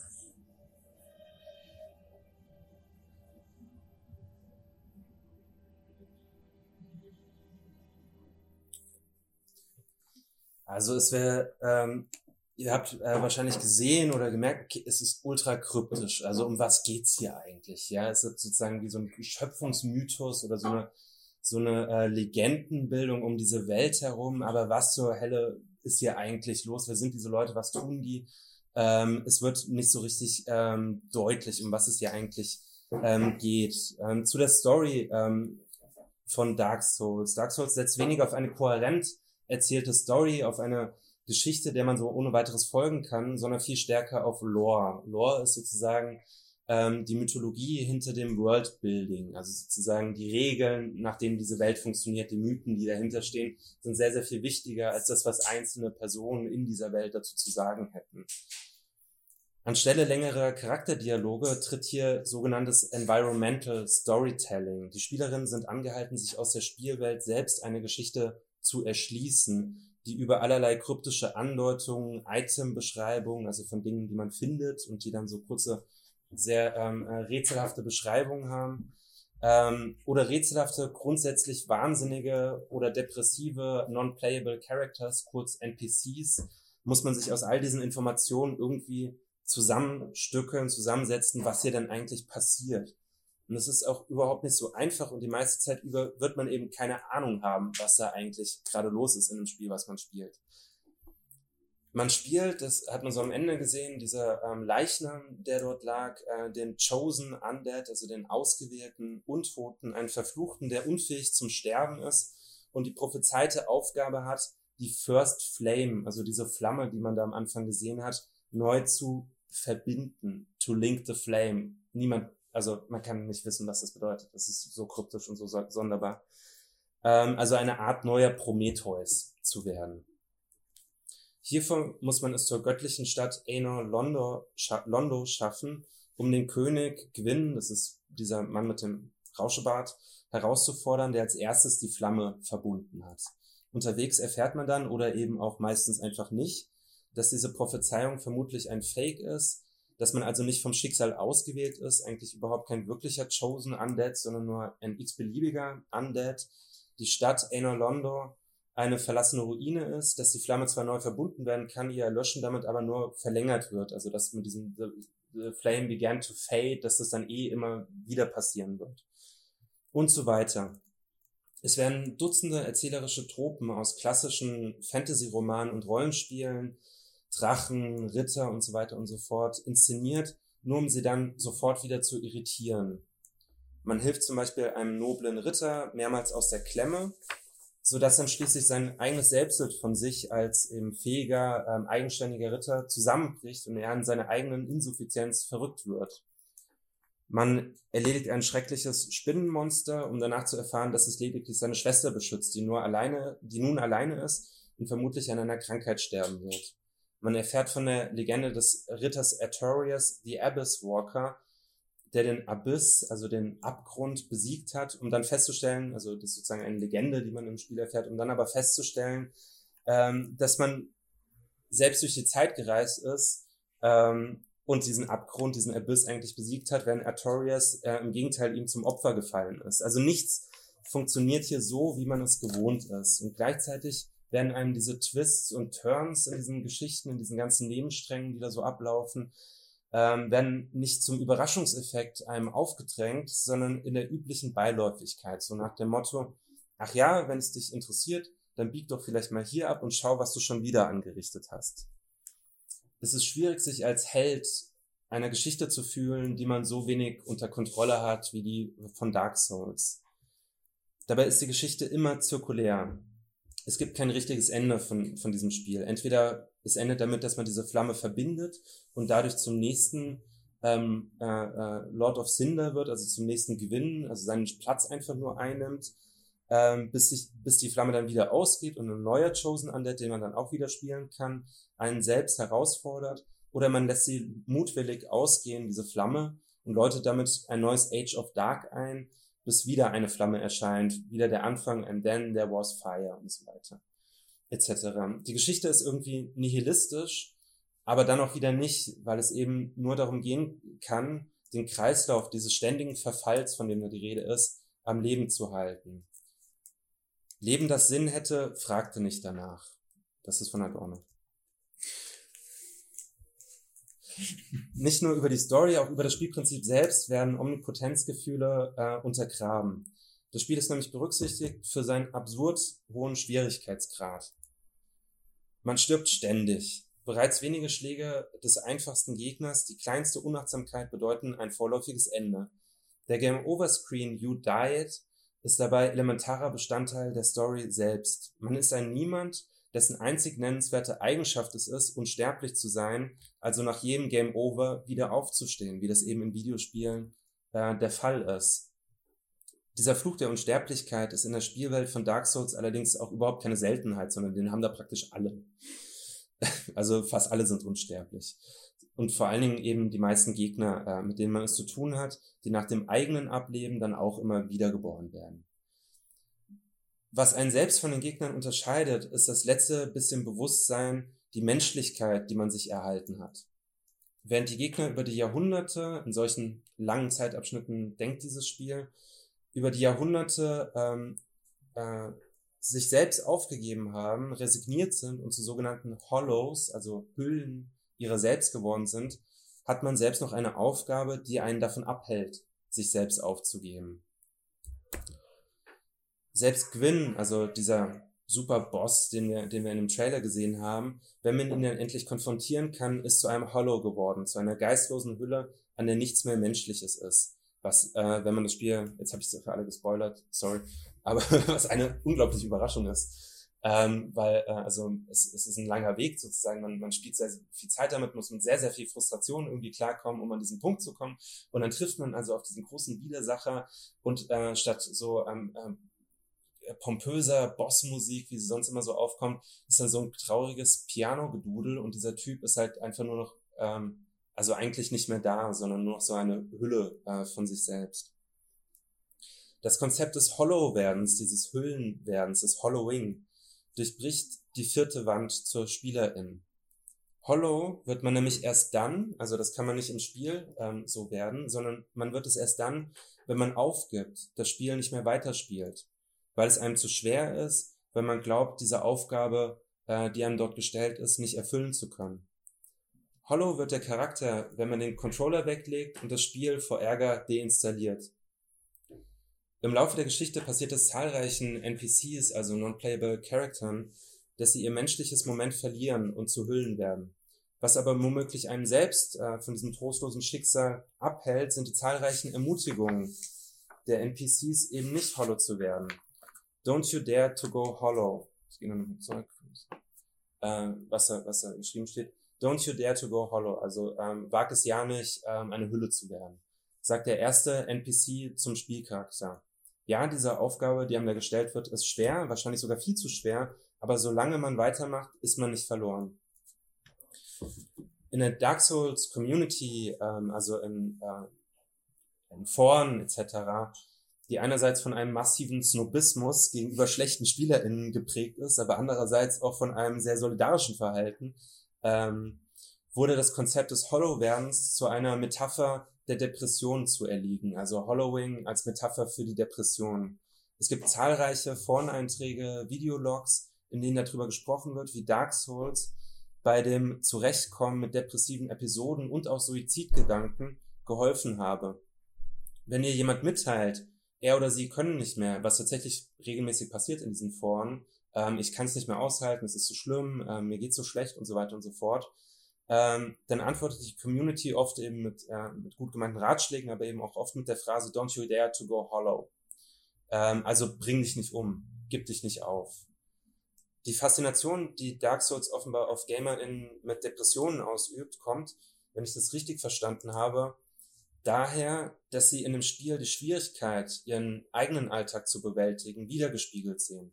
Also nicht der Eskapismus der Omnipotenzfantasie scheint für sie interessant, sondern eher das Gegenteil, die relative Hilflosigkeit, die Anerkennung ihres Leidens bei gleichzeitiger Ermutigung dennoch nicht aufzugeben.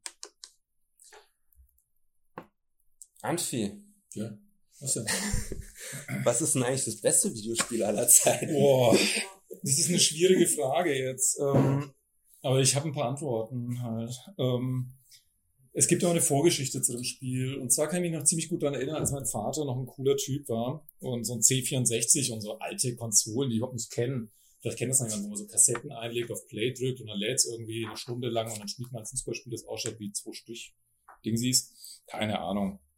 Ähm, da kann ich mich noch gut daran erinnern, aber ich habe mich überhaupt nicht mit Videospielen wirklich aktiv auseinandergesetzt. Das hat dann anders angefangen. Meinen ersten aktiven Videospielkontakt hatte ich bei meinem Mitschüler Christian.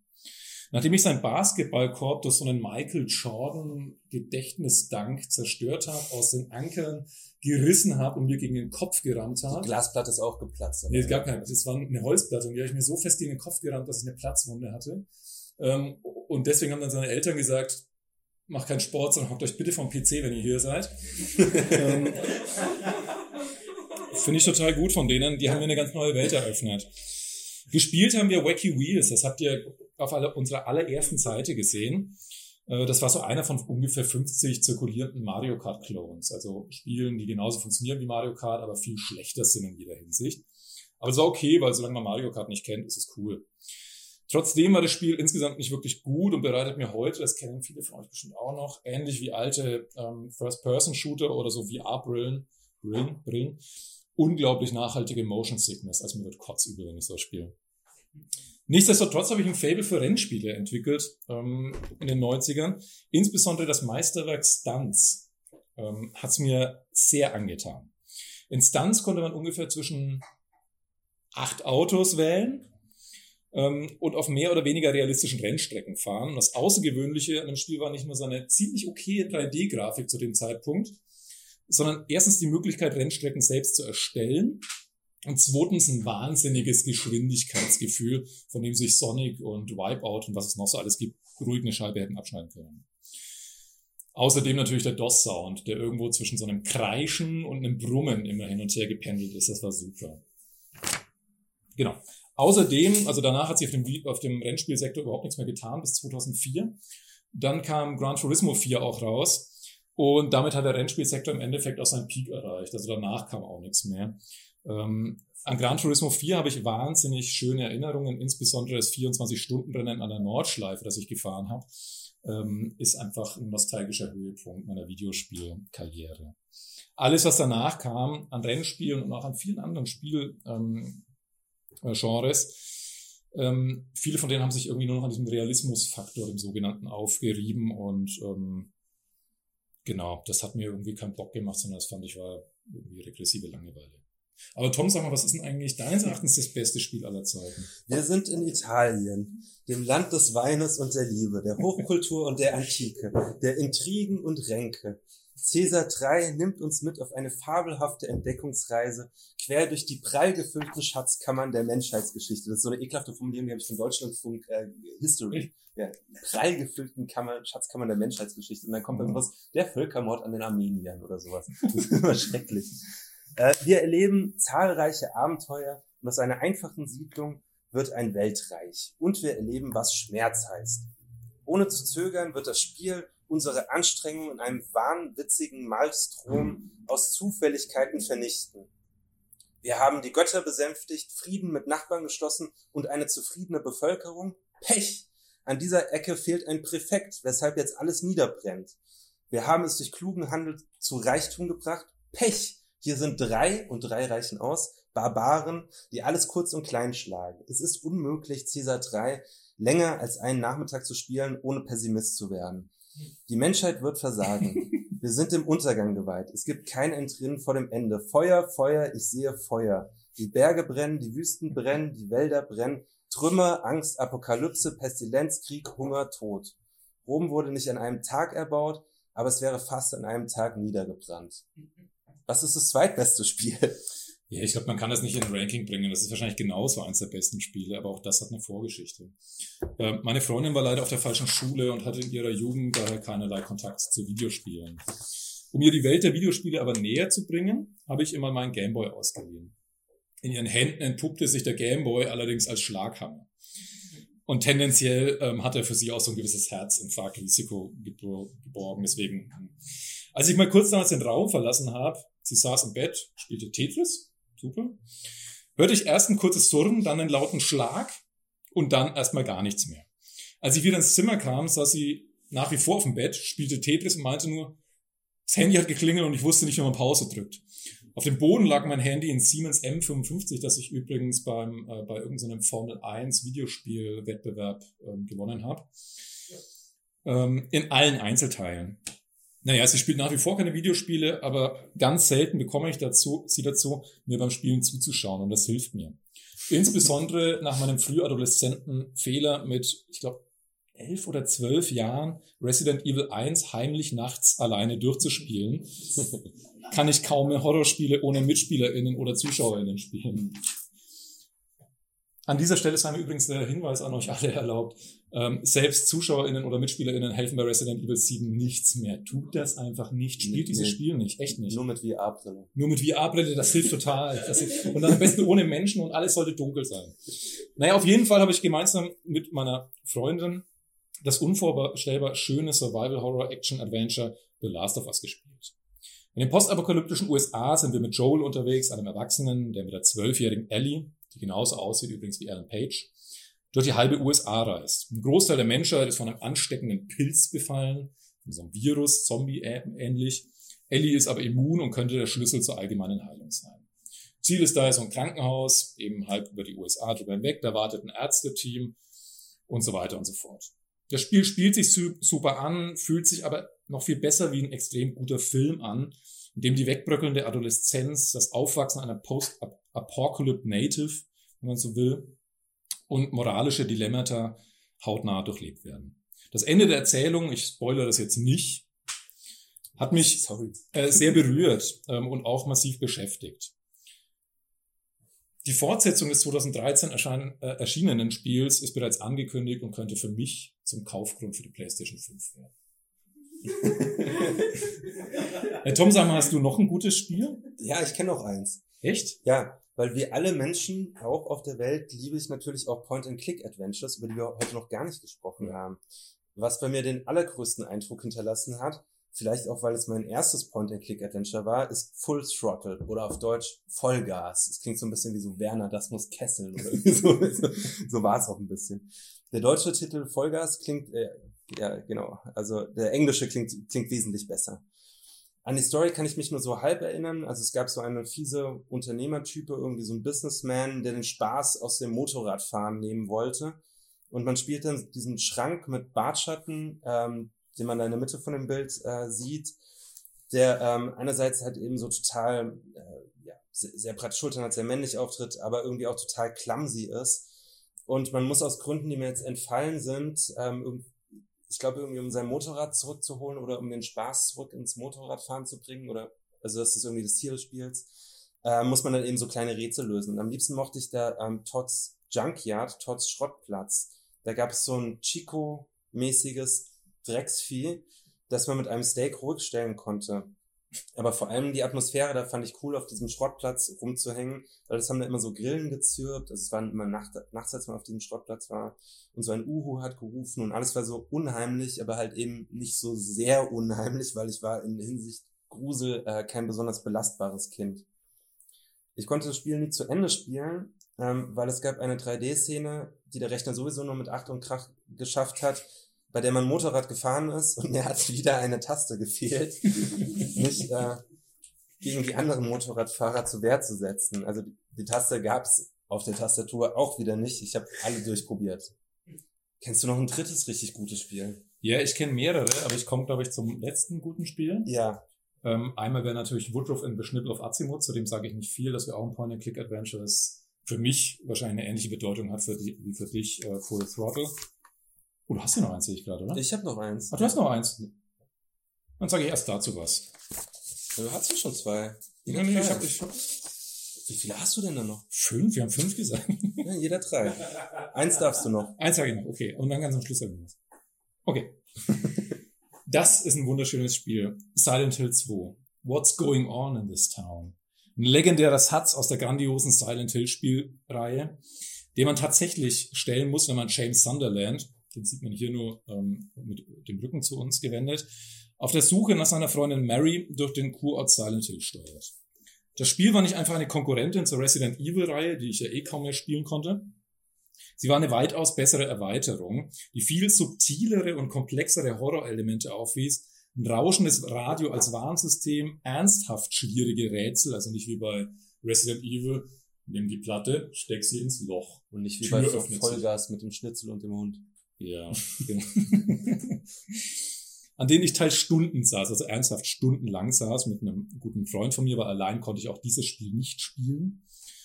Ähm, der furchteinflößende Pyramid Head, skurri skurrile Persönlichkeiten, die einem auf der Reise begegneten und das Gefühl, völlig abseits der eigentlichen Realität zu, noch zu schweben. Und spätestens, wenn die Farbe von den Wänden abblättert, der Boden zu Lava und der Pyramid Head zu hören ist, fragt man sich ernsthaft, what's going on in this town? Und ich könnte jetzt noch Stunden von diesem Spiel schwärmen. Ich habe es mehrere Male durchgespielt, ungefähr zehn oder elf Mal.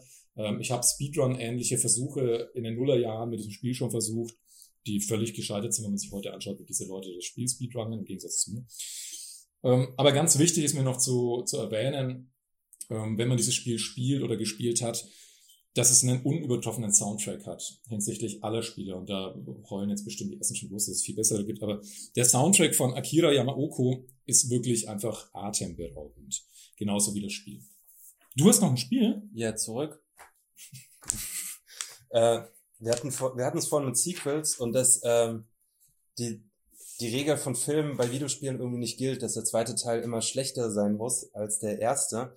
Ähm, bei Metal Gear Solid 2 weiß ich das gar nicht so richtig, ob der zweite wirklich besser ist als der erste, aber er ist deshalb so erwähnenswert und so großartig, weil er sich über Sequels an sich lustig macht. Also es ist sozusagen eine Persiflage, es ist ein Sequel, das eine Persiflage auf Sequels ist. Metal Gear Solid 2 hat damals, als ich das als Teenager gespielt habe, irgendwas in meinem Kopf verschoben, das sich bis heute nicht mehr gerade rücken ließ. Den ersten Teil hatte ich nie gespielt, aber dafür einem Freund viel beim Spielen zugesehen. Von der Story hatte ich jedenfalls keine Ahnung und rechnete mit einer netten Spionage-Action-Nummer, so wurde das ganze Ding auch beworben. Irgendwann kamen dann die zweistündigen Unskippable Cutscenes mit Verschwörungstheorien über Verschwörungstheorien, was, was wahnsinnig anstrengend war, wenn man das gespielt hat und ist plötzlich in so einer Cutscene gelandet und man muss am nächsten Tag in die Schule gehen und man wusste nicht, wie lange sitzt man jetzt hier. Also das kann, konnte wirklich zwei Stunden, über zwei Stunden dauern, ähm, bis das fertig war. Also Force Wall Breaking, also sozusagen direktes Adressieren äh, der Spielerin und Spieler, wenn der Commander äh, mir durchs Funkgerät sagt, ich habe jetzt aber wirklich mal genug äh, gezockt und er würde nun meinen Speicherstand löschen. Das andauernde Lustigmachen des Spiels über den Hauptcharakter und die Idee von Fortsetzungen an sich, lauter Figuren.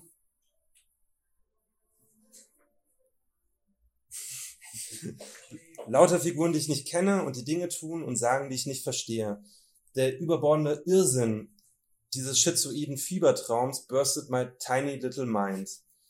Der fünfte Teil, den ich jetzt erst kürzlich ähm, durchgespielt habe, geht auch ein bisschen in die Richtung, aber der kommt mir dagegen extrem harmlos vor. Also das war so eine völlig neue Qualität von Meta, Meta, Meta-Kommentierung. Das Mhm. waren die drei besten Spiele von den 50 besten Spielen. Ja. Und die letzten besten Spiele, dazu sage ich jetzt noch was und leite geschickt über in die Pause. Und dann kommt der zweite Teil von Und dann kommt der zweite und danach noch der dritte Teil von Vortrag. Ich habe gesagt, es gibt drei Teile. Ob nun Dram, Super Dram World 1 oder 2, Keck 1 oder Keck 2, Troll Hacks von Carl Sagan, Just Cook oder wem auch immer, Kaizo Hacks, ganz egal, ob sie Vanille oder Chocolate sind. Super Mario ROM Hacks wirken auf mich persönlich faszinierend und beruhigend zugleich. Grundlegend für diejenigen, die überhaupt nichts verstanden haben, was ich gerade gesagt habe, ähm, sind ROM-Hacks nichts anderes im Endeffekt heruntergebrochen als editierte Spiele. Super Mario ROM-Hacks sind also einfach editierte, selbst erstellte Super Mario Spiele, die manchmal ausschließlich auf der Mechanik des Ursprungsspiels ähm, bestehen, also Vanilla sind, oder deutlich darüber hinausgehen. Ähm, zum Beispiel Spielphysik manipulieren, neue Gegenstände, Gegner und so weiter integrieren, also Chocolate sind. Leider muss ich feststellen, dass die Erstellung eines eigenen ROM-Hacks Zeit benötigt, die ich nicht habe. Nichtsdestotrotz arbeite ich kontinuierlich seit Monaten an Super Duper, Super Amphi-World oder wie auch immer man es nennen will, ähm, einem Hack, den mein zweijähriger Sohn spielen darf, wenn er alt genug ist. Also ihr könnt auf die Vollversion 2027 warten oder ihr könnt, wenn ihr Lust habt, in der Pause, die jetzt kommt, schon mal die ersten drei Level anspielen hier auf der Leinwand. Dankeschön für die Aufmerksamkeit.